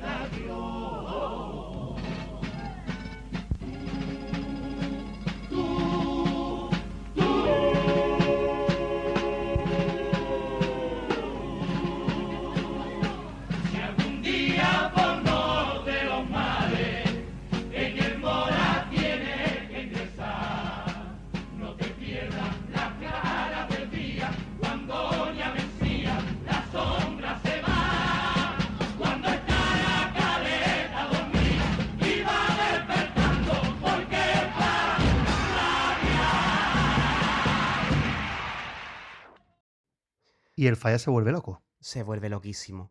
A Enrique Villegas lo ingresaron por una. Por, para operarlo de una hernia en el hospital de Mora. Y él recoge en esta letra que siente al despertarse y asomarse a la terraza de, su habitación. Hospital de Mora, recordemos que es el edificio que actualmente recoge, aloja a la Facultad de Económicas y Empresariales, que está justo detrás del árbol del Mora, de de ahí el nombre y que, bueno, que tienen la caleta justo, justo delante. Es muy curioso cómo, este, cómo está construido este paso doble, porque lo canta en primera persona, lo canta, mm, lo canta en, boca directamente de, Enrique Villegas, es una vivencia personal, y lo podemos relacionar un poco con ese paso doble del, del pescador, ¿no? En, en, en mitad de la noche, porque tiene esta imagen costumbrista también bastante parecida. Él se asoma a- a la- al balcón y se queda embelesado, evidentemente. Y es muy curioso, Pater, cómo va, cómo habla de ese amanecer a partir de la sombra. La menciona en dos ocasiones. La aurora iba naciendo y tomaba formas reales la sombra. Los barcos estaban saliendo mientras jugaban las olas. Y luego vuelve a él, vuelve a, este- a esta imagen. No te pierdas las claras del día, cuando ya vencidas las sombras se van, cuando está la caleta dormida y va despertando porque es para rabiar. Lo hace, hace alusión dos veces. Y además también, dos veces, y aquí meto el comentario pedante del momento, mete dos veces la expresión por mor, Pater, que eso es complicado. Complicado, ¿eh? Por mor es difícil de, de conseguir entrar, ¿eh? Recordemos que Grande Miguel le metió un couple encomiable. Y también es complicado de cojones, es Eh. encomiable, de hecho. es una labor encomiable, sí. Es Tremendamente. Un paso muy bonito, además esas sombras, ¿no? Él olvida los problemas que tiene físicos en este caso cuando ve la caleta amanecer, igual que las sombras se van y aparece la luz, ¿no? Esa, eh, ese- esa dualidad que aparece ahí presente. Y bueno, esa caleta como cura de los mares, que ya, los mares, no de los males, que ya cantara Antonio Martín en caleta con ese paso de si alguna vez usted padece mal de amores o malos presagios de una enfermedad le vienen, venga la caleta, ¿no? Que también tiene un poco la misma idea, aunque él lo personifica y quizás le da, está dando la razón a Antonio Martín, diciendo, sí, Antonio, tiene razón, cone. Estoy malo y la caleta me, me cura. Como ponerle un broche romántico a este paso doble, Enrique Villegas, la calle donde está el Hospital de Mora se llama Enrique Villegas. Ah, mira, pues fantástico. oye. Precisamente, precisamente por este paso doble. un detallito, un detallito muy bien, muy bien, muy bien llevado, muy bien traído para homenajear a esta, a esta grandísima figura del, del carnaval. Bueno, quien no haya estado por la zona, pues se lo recomendamos muchísimo. Esta facultad es preciosa, ¿de acuerdo? Por más que fuera en su momento un hospital. Aunque sí es cierto, Pater, que yo he escuchado anécdotas de que mm, sigue dando un poquito de mal rollo mm, bajar a la que era o es, no sé, la zona de los despachos. Da un Por- de yuyu. Pero nosotros hemos allí estudiado, nosotros hemos estudiado allí. No la carrera, pero sí nos hemos sacado un título de idioma que no nos vale para nada. Básicamente. pero lo tenemos ahí, mm, desperdiciamos un verano para nada. Y bueno, sí, aprendimos un poquito de francés, eh, cosas que pasan en la vida. Y daba un poquito de yuyu porque parecía que en cualquier momento iba a abrirse una puerta y iba a salir una camilla. Pero lo que tienen los hospitales, pero por fuera es muy bonita. Y además los patios que tiene dentro son muy bonitos. o sea, merece la pena ir por allí y- y si no te gusta el edificio, mira para el lado de la caleta, que seguro que te gusta, y si no, vete de Cádiz. Totalmente, totalmente. O sea, no, no tienes permitido estar en Cádiz si no te gusta la caleta. Eso es así, ¿eh? Esto es así. Y vamos ya con la última agrupación, Patel. Vámonos con la del 87, la única de todas estas ristras que no pasa a la final. Pescadores Fenicios. No pasa a la final, se queda en semifinales. Recordemos, seguimos con la misma ficha técnica, letra y música de Enrique Villegas Vélez y la dirección de Antonio, Gonz- de Antonio García González en Alemania, que entiendo, Pater, que ya no siguió con la dirección al año siguiente, quizá influenciado por este varapalo. No, porque dejó de salir Villegas, simplemente. Ah, perfectamente. El año 88 sal- deja de salir todo el mundo, recordemos el año ese que no salen todos, y quizás Enrique Villegas le cede el testigo a su hijo, ya se forma lo que es el, eh, la comparsa de España la Nueva, después Soldaditos, etcétera. Hay que decir que entre eh, Hombres Lobo y Pescadores Fenicios hay una ruptura con la gran base del grupo. De hecho, aquí gente, entra gente nueva. Bueno, se mantienen al frente tanto Tito Iglesias como Antonio García de la Alemania, pero se va gente como Celu Cosillo, Fari Mosquera, Monzón, Carmelo, Paquis y toda esta gente que acabarán saliendo en la comparsa con gancho. Y Villegas pues tiene esta última comparsa en esta racha con otro grupo diferente, Bustelo en la música, en la, en, la, en la guitarra, que después se hará cargo de la música en el año 88 con España la Nueva, con gran parte de, de este grupo, sin ya en Alemania, y abrirá otra etapa diferente. Y Enrique Villegas ya será muchísimo más intermitente, participando con agrupaciones, sobre todo haciendo la música para unas agrupaciones de su hijo, como Ajito Blanco, que ya escuchamos en el programa de los músicos, y participará de forma esporádica. Agrupaciones completas ya sacará pues en el año 2000 de La Viña, después en el 2009 sacará un paseo por el tiempo, en el 2010 Serenata y poco más allá de, de, esto. Hay que decir que ya aquí se retira, Enrique Vega estamos hablando de que ya tiene más de 60 años en esta en, esta, en este momento. Recordemos que Villa- Enrique Vega empieza en los años 50, que saca un coro y después pasa a los 60 ya con comparsa y con muchísimo éxito, más allá de, de la frontera carnavalesca, por así decirlo, con los Beatles de Cádiz. Así que una persona con una trayectoria ya muy eh, fuerte y con 60 años, un autor ya mayor que se ve mm, quizás en, eh, sin la posibilidad de competir con los grandes nombres de la época, una época de la de Antonio Martín, Pedro Romero sigue dando guerra, Martínez Jara estaba pegando muy fuerte, Bustelo había pegado muy fuerte y era difícil seguir el ritmo, Joaquín Quiñones, etcétera, y todo lo que vendrá posteriormente. Si encima estaban sus hijos ya triunfando, porque en el 86 ganan sus hijos el primer premio de Chirigotas, pues es el momento de decir, me retiro y, y que quede ahí mi legado, aunque de vez en cuando aparece porque los carnavaleros se dice que son como los toreros, que no se retiran nunca, ¿no? Vemos a Bustelo ahí, ¿no?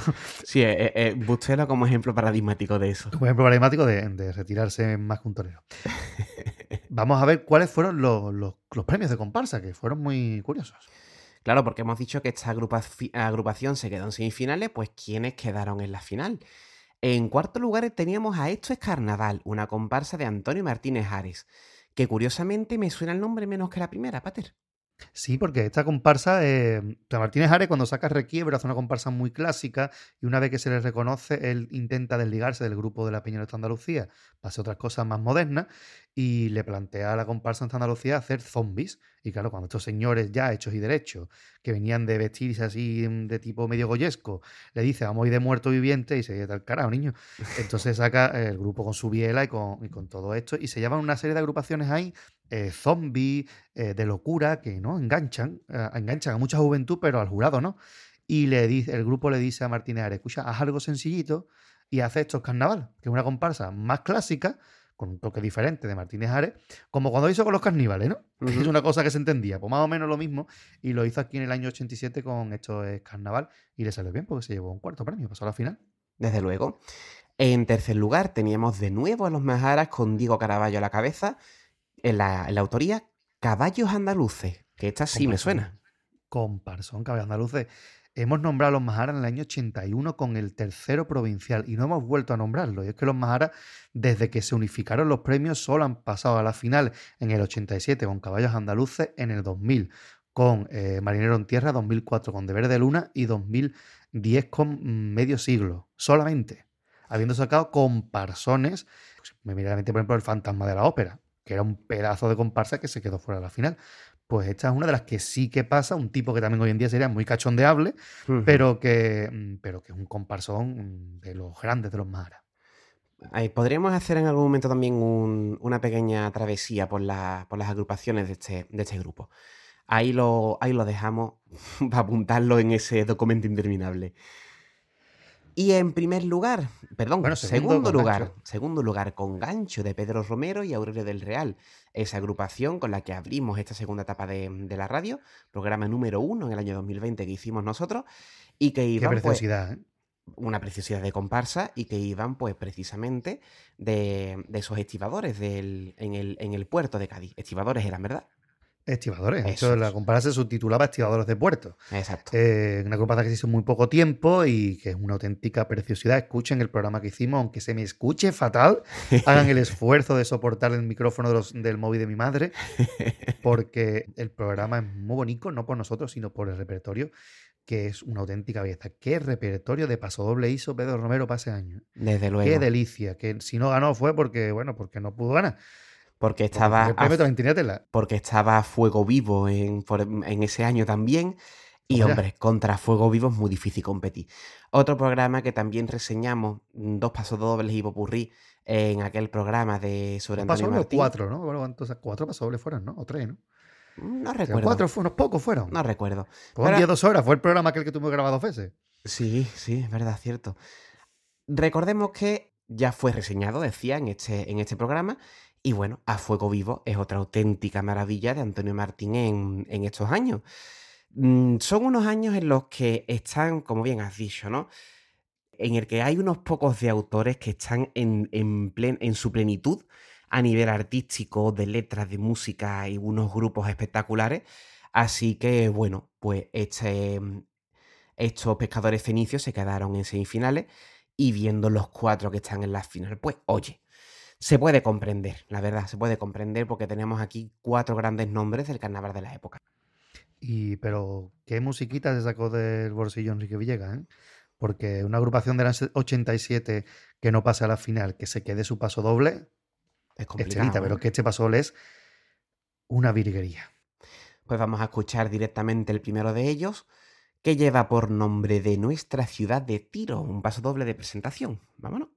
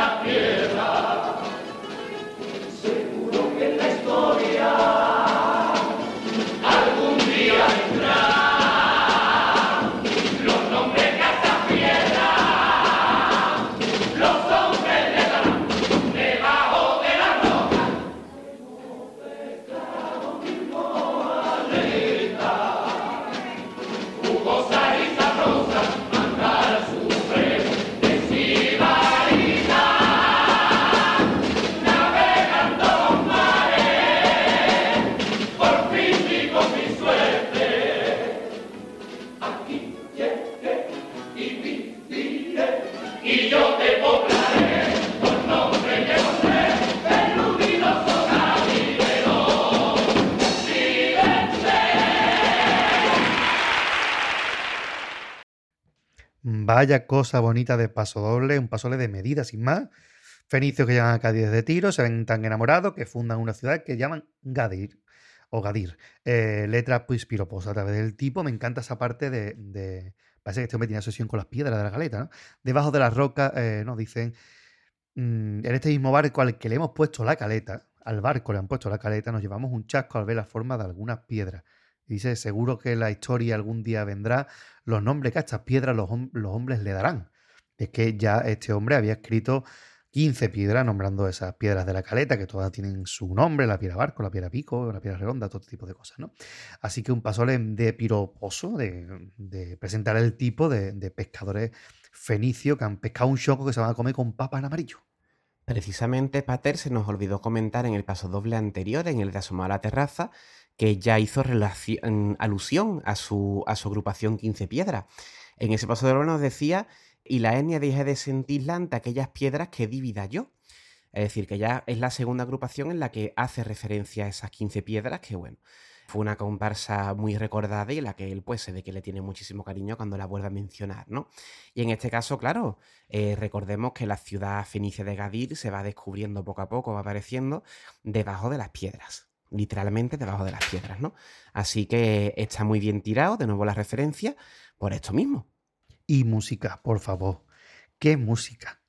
Es una joyita. Empieza por menores, a partir del trío coge un brío al pasar a mayores con una melodía súper reconocible, sencilla, preciosa, otra de las grandes joyas. Esos parones que tiene es que mm, es tremendo. ¿eh? Hacer este paso doble que tiene es la misma estructura musical a partir de la segunda parte que se repite, eh, es una auténtica preciosidad. ¿eh? Qué cosa más bonita. Es absolutamente espectacular. Y de nuevo volvemos a hacer un cambio de perspectiva porque si antes hemos escuchado un piropo, un homenaje a un comparsista, ahora toca escuchar un homenaje a un chirigotero.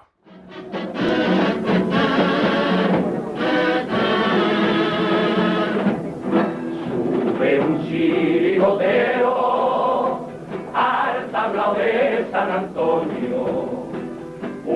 un chirigotero viejo de repertorio cachondo, de lo que han hecho el puchero, que ahora nos comemos todo. Ramón Díaz Fletilla se merecía este homenaje de la gente sencilla, de cuando en cuando hay casi toda su vida se la dio al carnaval. El pregón es la guinda a su felicidad. Yo quiero, compañero, que esta mi letra te llegue al alma, porque ya somos viejos para enturbiarnos la dulce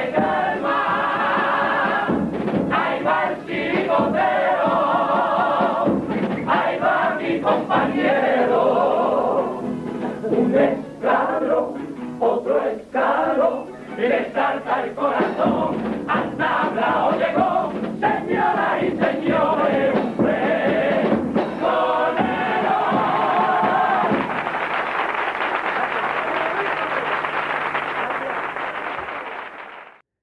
Ramón Díaz, conocido como Fletilla, autor de grandísima chirigota del carnaval que ya bastante mayor, fue nombrado pregonero. Es un precioso homenaje de otro compañero que también fue pregonero bastantes años más tarde y también bastante mayor. Ramón Díaz Fletilla, que quizás un nombre que a muchos oyentes jovencitos les suene un poco lejano, fue pues uno de los grandes autores de la chirigota y desde luego este tipo de homenajes nunca caen en saco roto, siempre son necesarios para reivindicar un poco la labor de estos, de estos grandes nombres del carnaval. Me encanta la expresión de, eh, de los que han hecho el puchero que ahora nos comemos todos. Es decir, todos disfrutamos ahora del carnaval porque precisamente había gente como Villegas haciendo, como Fretilla haciendo esto. Y es una expresión que después retoman eh, los enterradores del siglo XX, cuando en la final canta el pasoble de Romancero, dedicado al Agustín Jiménez, el Chimenea, que también fue pregonero muy tarde, en el año 2000, ni más ni menos, muy mayor, y que encima tuvo que aguantar que muchos compañeros del carnaval pues criticaran que fuera pregonero porque no era una figura que atrajera al turismo ni fuera a, dar mucho bombo más allá de las fronteras de Cádiz y ellos decían que era uno de esos viejos que son el caldo de puchero que ahora nos comemos todos, precisamente por este pasoble a fletilla. Y es que muchas veces los pregones llegan mal y tarde. A don Enrique Villegas el otro día escuchábamos eh, a la comparsa de de El Tendro Escobazo y hacíamos referencia a un couple que no pusimos por suerte, que era el de la pregonera de Esther Arroyo, y el paso le empezaba diciendo por cortesía de don Enrique Villegas, porque ya se hablaba en los años 90 de que Villegas merecía ser pregonero. Es un señor que ya aquí en el año 67 tiene más de 60 años y que todavía no ha sido pregonero, habiendo sido uno de los grandes estandartes del carnaval. Y tendrá que esperar hasta el año 1999 para ser pregonero. Que por cierto, creo que está en YouTube el momento en el que la comparsa de Antonio Martín del año 99 de los contrabandistas le canta un pasole eh, que empezaba diciendo ahí tienes tu pregón, maestro Enrique Villegas, y él eh, recibe ese pasole en el, Palacio de Congreso, porque esa comparsa no participó en el falla, emocionado, mm, porque ya era hora que Enrique Villegas le tocara y tuvo que esperar a partir de aquí, pues 11 años más para ser pregonero. Nada más y nada menos. Y ya demasiado mayor, creo yo, para lo que se hubiera merecido, que eso me hubiera merecido ser pregonero, pues mucho antes que esto. Igual que Ramón Díaz Fletilla, que, bueno, murió unos años después, ¿no? Así que el vídeo en el que está el montaje de YouTube verán que está interpretado la peña la paloma o la gaviota, la gaviota, no me acuerdo qué pájaro era, la gaviota creo que era. Y ahí está eh, Fletilla recibiendo, pues emocionado, este, este de Enrique Villegas, un pasoble que, pues, que no se llegó a cantar en el falla. Qué bonito me parece, Pater, esa referencia que, acabas de decir, que yo lo desconocía, ese recuperar la expresión, ¿no? Cómo este hombre en el año 89 87 dice esta expresión tan castiza, tan simple, tan bonita, de hizo el cardo de puchero que ahora nos cogemos todos, y que luego se rescate y que se ha convertido en una, en una expresión que en este programa ha sido recurrente, ¿no? Hacemos bastante alusión a ella, porque sí que es verdad que aquí están las bases. Y me parece tremendamente precioso, decía, me parece muy bonito cómo unos compañeros van recuperando esa- esas frases, esas expresiones, esas imágenes, eh, para crear pues este, este universo carnavalesco, ¿no? Este propio, he llamado en alguna ocasión, este propio universo literario, ¿no? Pro- tan propio del, del carnaval de Cádiz. Me parece de verdad entrañable. Y es que recordemos que, que Carnaval de Cádiz eh, entonces había sido pregonado por muy poquita gente, eh, muy poquita gente del carnaval. Realmente hasta entonces creo que había sido pues Pedro Romero, que lo hizo junto a Felipe Campuzano en el 82, y para usted de contar, porque el siguiente ya es Fletilla, porque había sido pues, José María Pemán, Calvo Sotelo, Fernando Quiñones, Rafael Alberti, eh, Jesús Quintero, incluso había sido Rocío Jurado, había sido también Cantinfla, veníamos de Cantinfla, señores. Fletilla viene después de Cantinfla, que es uno de los recordados como uno de los peores pregones. Y después habrá que pasar unos añitos hasta que sea Antonio Martín en el año 97, es decir, 10 años después, el siguiente carnavalero en, en. Y al siguiente es Enrique Villegas en el año 99. Y ya después sí ha sido un poquito más seguido lo que haya carnavaleros que, que hayan hecho el pregón. Em, Y algunos incluso que lo han rechazado, porque recordemos que Paco Rosado, el Gómez y Emilio Rosado fueron eh, tentados para ser pregoneros, incluida la Asociación de Romanceros, también fue en su día eh, tentada para ser pregonero del Carnaval de Cádiz, también lo, lo rechazamos porque yo entonces estaba ahí metido, ya no, pero entonces sí. Pero bueno, que entonces era muy poco común, había solamente Pedro Romero y como un pregón así conjunto con Felipe Campuzano, ni siquiera por, mm, por mérito propio, ¿no? Y era necesario, pues, que lo hiciera. De la gente sencilla, de cuando en cuando hay que acordarse. Totalmente. Sí que es cierto que luego, bastante tiempo después, se estableció como una norma no escrita, ¿no? Un año famosillo, un año carnavalero. Un año famosillo, un año carnavalero. Pero sí que es cierto que, además, es una conversación que hemos tenido en, aquí en el programa, se podrá rastrear. Yo es, algo que desconocía, es decir, que el, pregón de carnaval estuviera tan desvinculado a la gente que construye la fiesta. A mí es algo que en, su momento me chocó, Pater, y yo decía, pero mm, ¿cómo puede ser esto, no? Si es un pregón de carnaval, ¿por qué no lo hace la gente de carnaval? Me parecía algo com- completamente natural y lógico. Y sí que es cierto que también es una conversación que hemos tenido, ya no sé si en micros o fuera, que claro, realmente un pregón está hecho para llamar la atención sobre la fiesta. Entonces quizá un turista o alguien que no conoce la fiesta ve el nombre de, de Ramón Díaz Fletilla, pues no le llama la atención, ¿vale? O, o lo que tú has dicho de, de Villegas. No sé quién te ha, has hecho referencia con esto. De, de Sí, de, chimenea. eh, chimenea, perdón, que no llama la atención, ¿no? Sí que es verdad que hasta cierto punto es un pensamiento lógico, pero por otro lado, es lo que digo, para mí es completamente normal, natural y deseable que sea la misma gente que hace la fiesta quien pregone la fiesta, quien haga ese homenaje a la fiesta que está, construyendo. Y la verdad es que me parece todo un desatino que Fletilla se lo dirán tan tarde y que a, a Villegas se lo dirán tan tarde cuando ya pasó, digamos, un poco su momento artístico de plenitud, ¿no? Tan tarde también ha llegado al de Joaquín Quiñones, que ha sido este año y que ha sido bastante buen pregón, las cosas como son. Y ha llegado muy tarde. Joaquín Quiñones se retiró hace 10 años. Exacto. y le ha llegado ahora, ¿no? Afortunadamente Juan Quiñones es una persona joven que todavía pues, ha podido hacer un pregón de calidad, ¿no? En plena facultad de física, pero hemos visto, por ejemplo, pregones con gente bastante mayor, como Fletilla, Agustín González Chimenea, Enrique Villegas, incluso Pedro de los Majaras, ¿no? Que no estaban en su mejor momento y cuando les llegó el momento del pregón.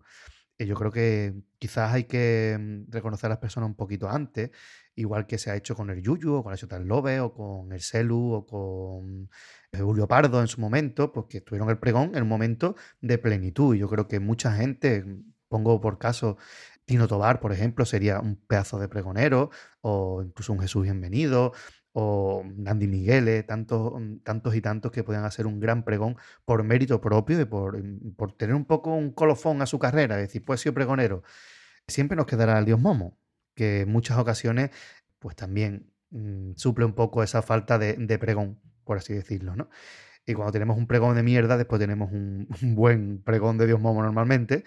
Este año hemos tenido dos buenos pregones, el de Dios Momo de Fali Mosquera, que fue muy bueno, y el de Fali el de Joaquín Quiñones, que a mí personalmente me gusta. Hay mucha gente que dice que no, a mí me gustó el pregón de Quiñones, la verdad. Muy gaditano, muy carnavalero y muy bonito, la verdad. Es quizá una de las tareas pendientes más importantes del carnaval, ¿no, Pater? El dar el reconocimiento al carnavalero cuando toca y que luego no tengamos que arrepentirnos y dar eh, antifaces de oro póstumo. Recuerdo aquel paso doble, ¿no? De, los carapapas le faltaban unos años de relleno común con un coro, ¿no? Cuando se refería al, al, antifaz de oro que nunca le dieron en vida al Peña, por ejemplo. Siempre será una vergüenza para el carnaval de Cádiz que ni Manolo Santander ni Juan Calaragón hayan sido pregoneros del carnaval. Totalmente. Y es verdad que mm, podemos hablar de que eran dos personas jóvenes, que quizás no se, no se esperaba el desenlace que tuvieron, ¿no? Pero no había hecho mérito Juan Carlos y no había hecho mérito Manolo Santander para ser pregonero anteriormente porque estamos hablando de gente con trayectorias de más de 20 años. Más de 20 años en primera línea de batalla dan para darle un pregoncito, ¿no? Mucho antes que, con todo mi respeto, a Alejandro Sanz, por ejemplo, ¿no? O Exacto. Pablo Carbonell. Exacto. Entonces yo creo que es una, es una lástima y no aprendemos, porque mmm, hay mucha gente que se merece ya un pregón y que debería hacerlo ya. Y ahí pues he puesto varios nombres sobre la mesa y podríamos seguir poniendo más. Uh -huh. Y es una lástima. Incluso también que miráramos un poquito a la calle con el pregón. Aunque nos dijeran que no, pero por lo menos tenerlo presente, ¿no? Que gente como Watifo tenga un pregón. Pues Aunque sí. dijeran que no.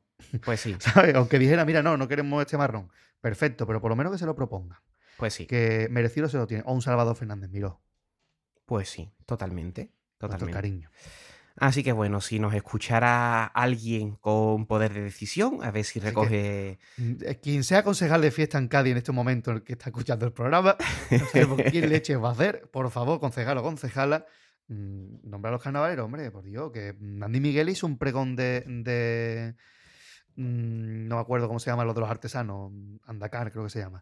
eh, Artecar. Artecar. Hizo un pregón de Artecar que era maravilloso. Podría Pues hacer una cosa muy digna. Antes que ese hombre se retire y lo cansen ya de dejarlo los jurados fuera, darle un pregón al Shabbat. Y yo creo, Pater, que este puede ser un buen cierre ya para el recorrido, ¿verdad? Es Stevie Wonder, porque, uy, que, que añeja la expresión. ¿eh? Métele caña a las viudas. Muy bien.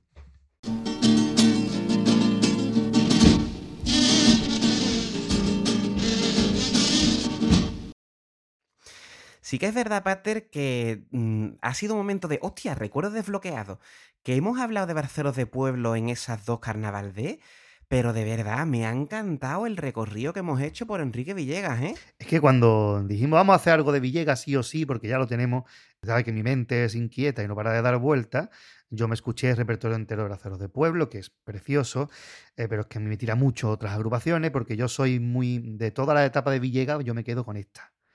Y creo que ha quedado demostrado por qué, ¿no? Creo que son siete comparsas, que son siete maravillas, y con la mala suerte de que tocaron con las mejores rachas de otros autores, pero vamos, Claro. que podían haber sido mm, siete primeros premios, tampoco te iba a decir, pero unos cuantos más. Y, o sea, que en Totalmente. estos siete años, en estas siete comparsones, no haya ni un primer premio, es pasárselo, mira. ¿eh?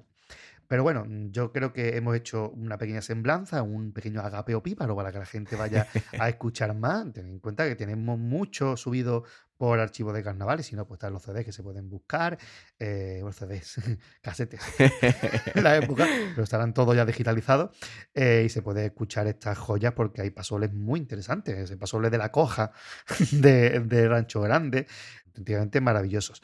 Así que hemos dejado esta pequeña muestra porque ya estábamos tardando de hablar de Don, Don, Don con mayúscula, Enrique Villegas. Efectivamente. Ya lo cierto es que estamos, llevamos ya a lo tonto 35 programas con este. Llevamos ya un buen recorrido por, mucho, por muchos autores del carnaval.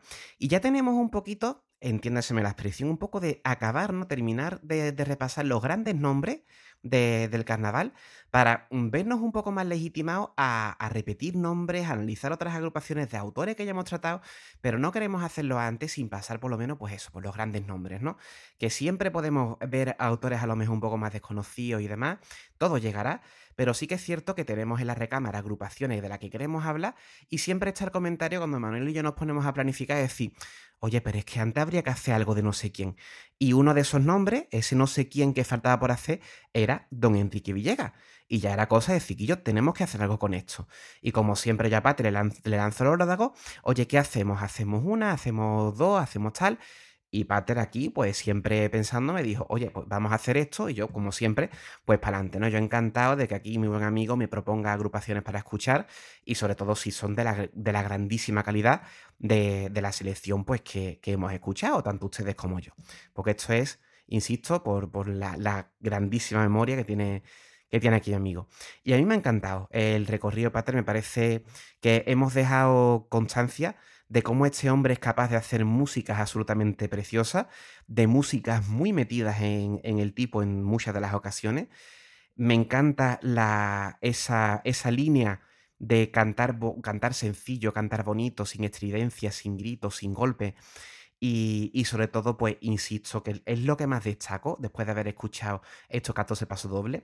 Esa línea poética, esa línea de, de lírica, en la que no tiene grandes alardes de, mm, de metáfora, grandes alardes de, mm, de complejidad en la letra, pero que ni le hace falta. Es con lo que más me quedo. ¿Para qué, no? Y sobre todo que la gente tenga constancia de que este es el estilo Villegas. Cuando se habla del estilo, igual que hablábamos del estilo Ripoll de- del tren de los escobazos, este es el estilo Villegas. Este es eh, la seña de identidad de la que bebe muchísima gente. Y, y aquí lo vemos presente. Esta es una forma de hacer comparsas muy propia de su, de su autor, muy propia de este grupo que después lo han seguido haciendo, sobre todo, pues quien ha seguido saliendo que ha sido Tito Iglesias, un hombre fiel hasta los últimos días de Enrique Villegas a él, ¿no? Recordemos que cuando a Enrique Villegas se le pone la calle en Cádiz, Enrique Villegas está ya pues, a punto de morirse, muere días después o semanas después de, aquello, y él pues no estaba en plenitud de facultades, una persona ya moribunda como va ¿no? Con noventa y tantos años. Eh, se invita a la antología que dirigían Tito Iglesias, que vestía de los Beatles de Cádiz, y Tito Iglesias, en vez de irse de su casa para actuar, pasa ante por casa de Enrique Villegas y le dice, mira, no Enrique, aquí estamos otra vez vestidos de los Beatles de Cádiz, se va por una calle en Cádiz y vamos a cantar sus coplas. Y Enrique Villegas no sabemos si consciente o no, pues por lo menos se fue sabiendo que tenía ese reconocimiento en la ciudad y que todavía siguen cantando sus coplas. Y es que eh, solamente pasa con Pedro, con Paco Alba y con Enrique Villegas. Son los dos únicos autores que tienen antologías, que siguen siendo los mismos componentes que cantaron estas coplas los que siguen recordando a estos autores, más allá de que hagan más contratos o menos o no, pero ahí está la memoria y ellos quieren seguir su legado. Esa, eh, más allá de la muerte, seguir fiel a ese autor es algo muy importante y muy digno de tener en cuenta. ¿eh? Desde luego. Y ahora sí que sí, Pater, vamos cerrando, que yo creo que ya hemos hablado bastante, ¿verdad? De, de Enrique Villegas. Y podemos hablar que seguimos con las pilas bien cargadas, ¿eh? Ahora sí que sí, estamos ya en veranito. eh, nosotros ya, insistimos, estamos grabando esto en mayo y no sabemos qué vamos a tener, qué vamos a hacer para agosto. Tenemos ideas, pero en este momento, tan atrás en el tiempo, queda todavía bastante para de- decir, oye, vamos a hacer esto. De entre todas las ideas que tenemos, pues que se plantee la que, la que vamos a hacer. Porque tenemos ahí cositas apuntadas, ¿verdad? Se vienen cositas. Se vienen cositas. Tenemos tanto especiales como carnaval de, como cositas así variadas y, y entretenidas. Eh, ya iremos sacándolas sobre la marcha a medida que vayan, vayan surgiendo, sobre todo los proyectos que no dependen de nosotros solamente. Eh, efectivamente. Entiéndase especiales, entiéndase eh, carnaval de, etcétera. Pues de hecho hay varios candidatos en cuanto a, a- a personas de carnaval de que tenemos ganas de hacer otro, que no hacemos ninguno desde Marta y ya va siendo hora de hacer alguno más. Así que eh, esperemos eh, para la fecha que se publique este programa tener claro a quién y si se presta y que entienda sobre todo el formato, que no ha sido fácil en otras ocasiones. Pues sí, desde luego. Así que ahora cuando cuelgue le voy a decir a, a Gadi, pues uno de los nombres que están en el horizonte, que pueden ser bastante factibles. Muy bien. No os digo nada, no os digo nada y os digo todo. Pero bueno, así que para mí hace un placer es- escuchar a Enrique Villega y eso nos carga las pilas eh, para seguir. eh, a ver mm, mm, qué cabecita loca de que se me ocurre a mí que me Gadi me diga que sí, no, que es lo que me suele decir, para los siguientes programas, pero va a haber Radio El Compa en agosto, sí o sí, a no ser que, que sea que no. Qué bonito. No, pero sí que es verdad que a no ser que se alineen los planetas, vamos a tener. No vamos a hacer este, este año descansito veraniego. Y ahora sí que ya sí, hemos Pat- hecho, ya, hemos, ya, ya descansamos en febrero. Por eso digo que vera- descansito veraniego no va a haber. Pater, cojo mi retaila para ir cerrando. Reta- retaílese. Yo voy a beber agua otra vez. Perfectamente. Pues, como siempre, nos pueden ustedes escuchar en cualquier plataforma de podcast, Evox, Spotify, Apple Podcast. Agradecemos enormemente que nos dejen alguna reseña en, en la plataforma que deje, alguna estrellita en Spotify y alguna reseñita en Apple Podcast, porque está la cosa bastante para de, de reseña. Y está la cosa fastidiada, pero sí que es cierto que la impresión que se lleva alguien que se encuentra un programa y se encuentra alguna reseñita, alguna estrella reciente, pues oye, siempre, siempre se agradece. Nos pueden escuchar también en el montaje de vídeo que hace eh, el Pater para YouTube, donde le pone imagen a estas coplas que vamos escuchando. Un trabajo también mm, fantástico que hace aquí mi buen amigo. Y también pueden ustedes dejarnos comentarios. ¿Dónde? Pues en esos comentarios de YouTube mismo, en los comentarios también de Ivo, que están funcionando bastante, en el blog compasgaditano.com y nos pueden encontrar también en el correo compasgaditano.gmail.com y en las redes sociales, tanto Facebook como Twitter, en la mayoría de sitios nos encuentran como Compás Gaditano, así por seguido y sin mayúscula en historia. Y allí, pues ya digo, tenemos un contacto, pues el contacto que nos permite nuestro, nuestro tiempo para tener pues, un poquito más de cercanía con ustedes, ¿no? Más allá del, del comentario en particular. Y como siempre, en esta ocasión no podemos decir cómo ha ido el programa de junio, porque estamos grabando esto en mayo, insisto, pero... No ni empezaba a montar. Efectivamente. Pero mm, sí podemos decir que estamos, insisto, lo diré de nuevo una y mil veces. Estamos muy contentos con los comentarios que nos van llegando porque mm, al poco tiempo de publicar ya nos está llegando alguno y eso nos da unas energías de categoría porque hay bastantes oyentes el- mm, que mm, están valorando un poco el esfuerzo que hacemos, esta, este esfuerzo, esta inquietud por difundir la copla carnavalesca, que al final es lo que nos tira. Que de carnaval es la copla. No tiene más allá, ¿eh? Única y exclusivamente la copla. Los demás es sálvame en paz descanse. que todavía cuando estamos grabando eso está emitiéndose sálvame. sí, sí. Viste tú. Y hoy no nos vamos a despedir con nuestro querido Parapapepo, así que no nos va a saltar la, El aviso de copyright. de YouTube de copywriter Selun, no, hoy no. Eh, aunque Selu ha salido en todas estas comparsas, o la mayoría de ellas por lo menos, porque Selu salió en comparsa, eh, que nunca se ha dicho. Vamos a escuchar los siete estribillos mm, por seguidos, eh, a modo de pequeño popurrí. Y, y ya está, le empezamos el siguiente programa, que será el 36, que fue el año que empezó la guerra. Eh, no vamos a hacer ninguna cosa relacionada con la guerra. O sí, nunca se sabe. Así que hasta luego, Gadi. Hasta luego, Pater. Hay un barquito velero por el medio de la mar, al que le llaman poeta la salada claridad. Es una mina de gracia, es una mina de sal. Esa es la mina que quiero, esa es la mina que quiero. Oh, oh, oh, para ir a trabajar. Con mi caballito y con mi revólver defiendo el ganado de tantos ladrones que una cabeza me quiera robar. El vuelo la suya, casi sin mirar.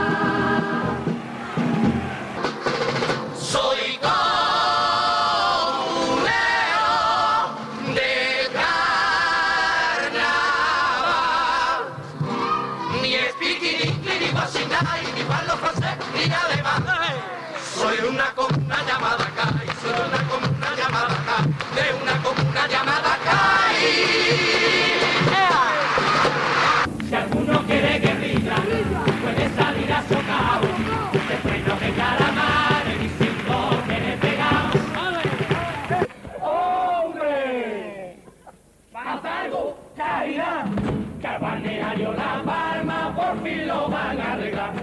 que Una cosa como esta no se puede abandonar. Vamos a llevar nuestra, vamos, vámonos para allá, vamos a llevar nuestra, vamos, vámonos para allá, vamos a llevar nuestra, vamos, vámonos para allá, vamos a llevar nuestra, vamos, vámonos para allá, vamos a llevar vamos.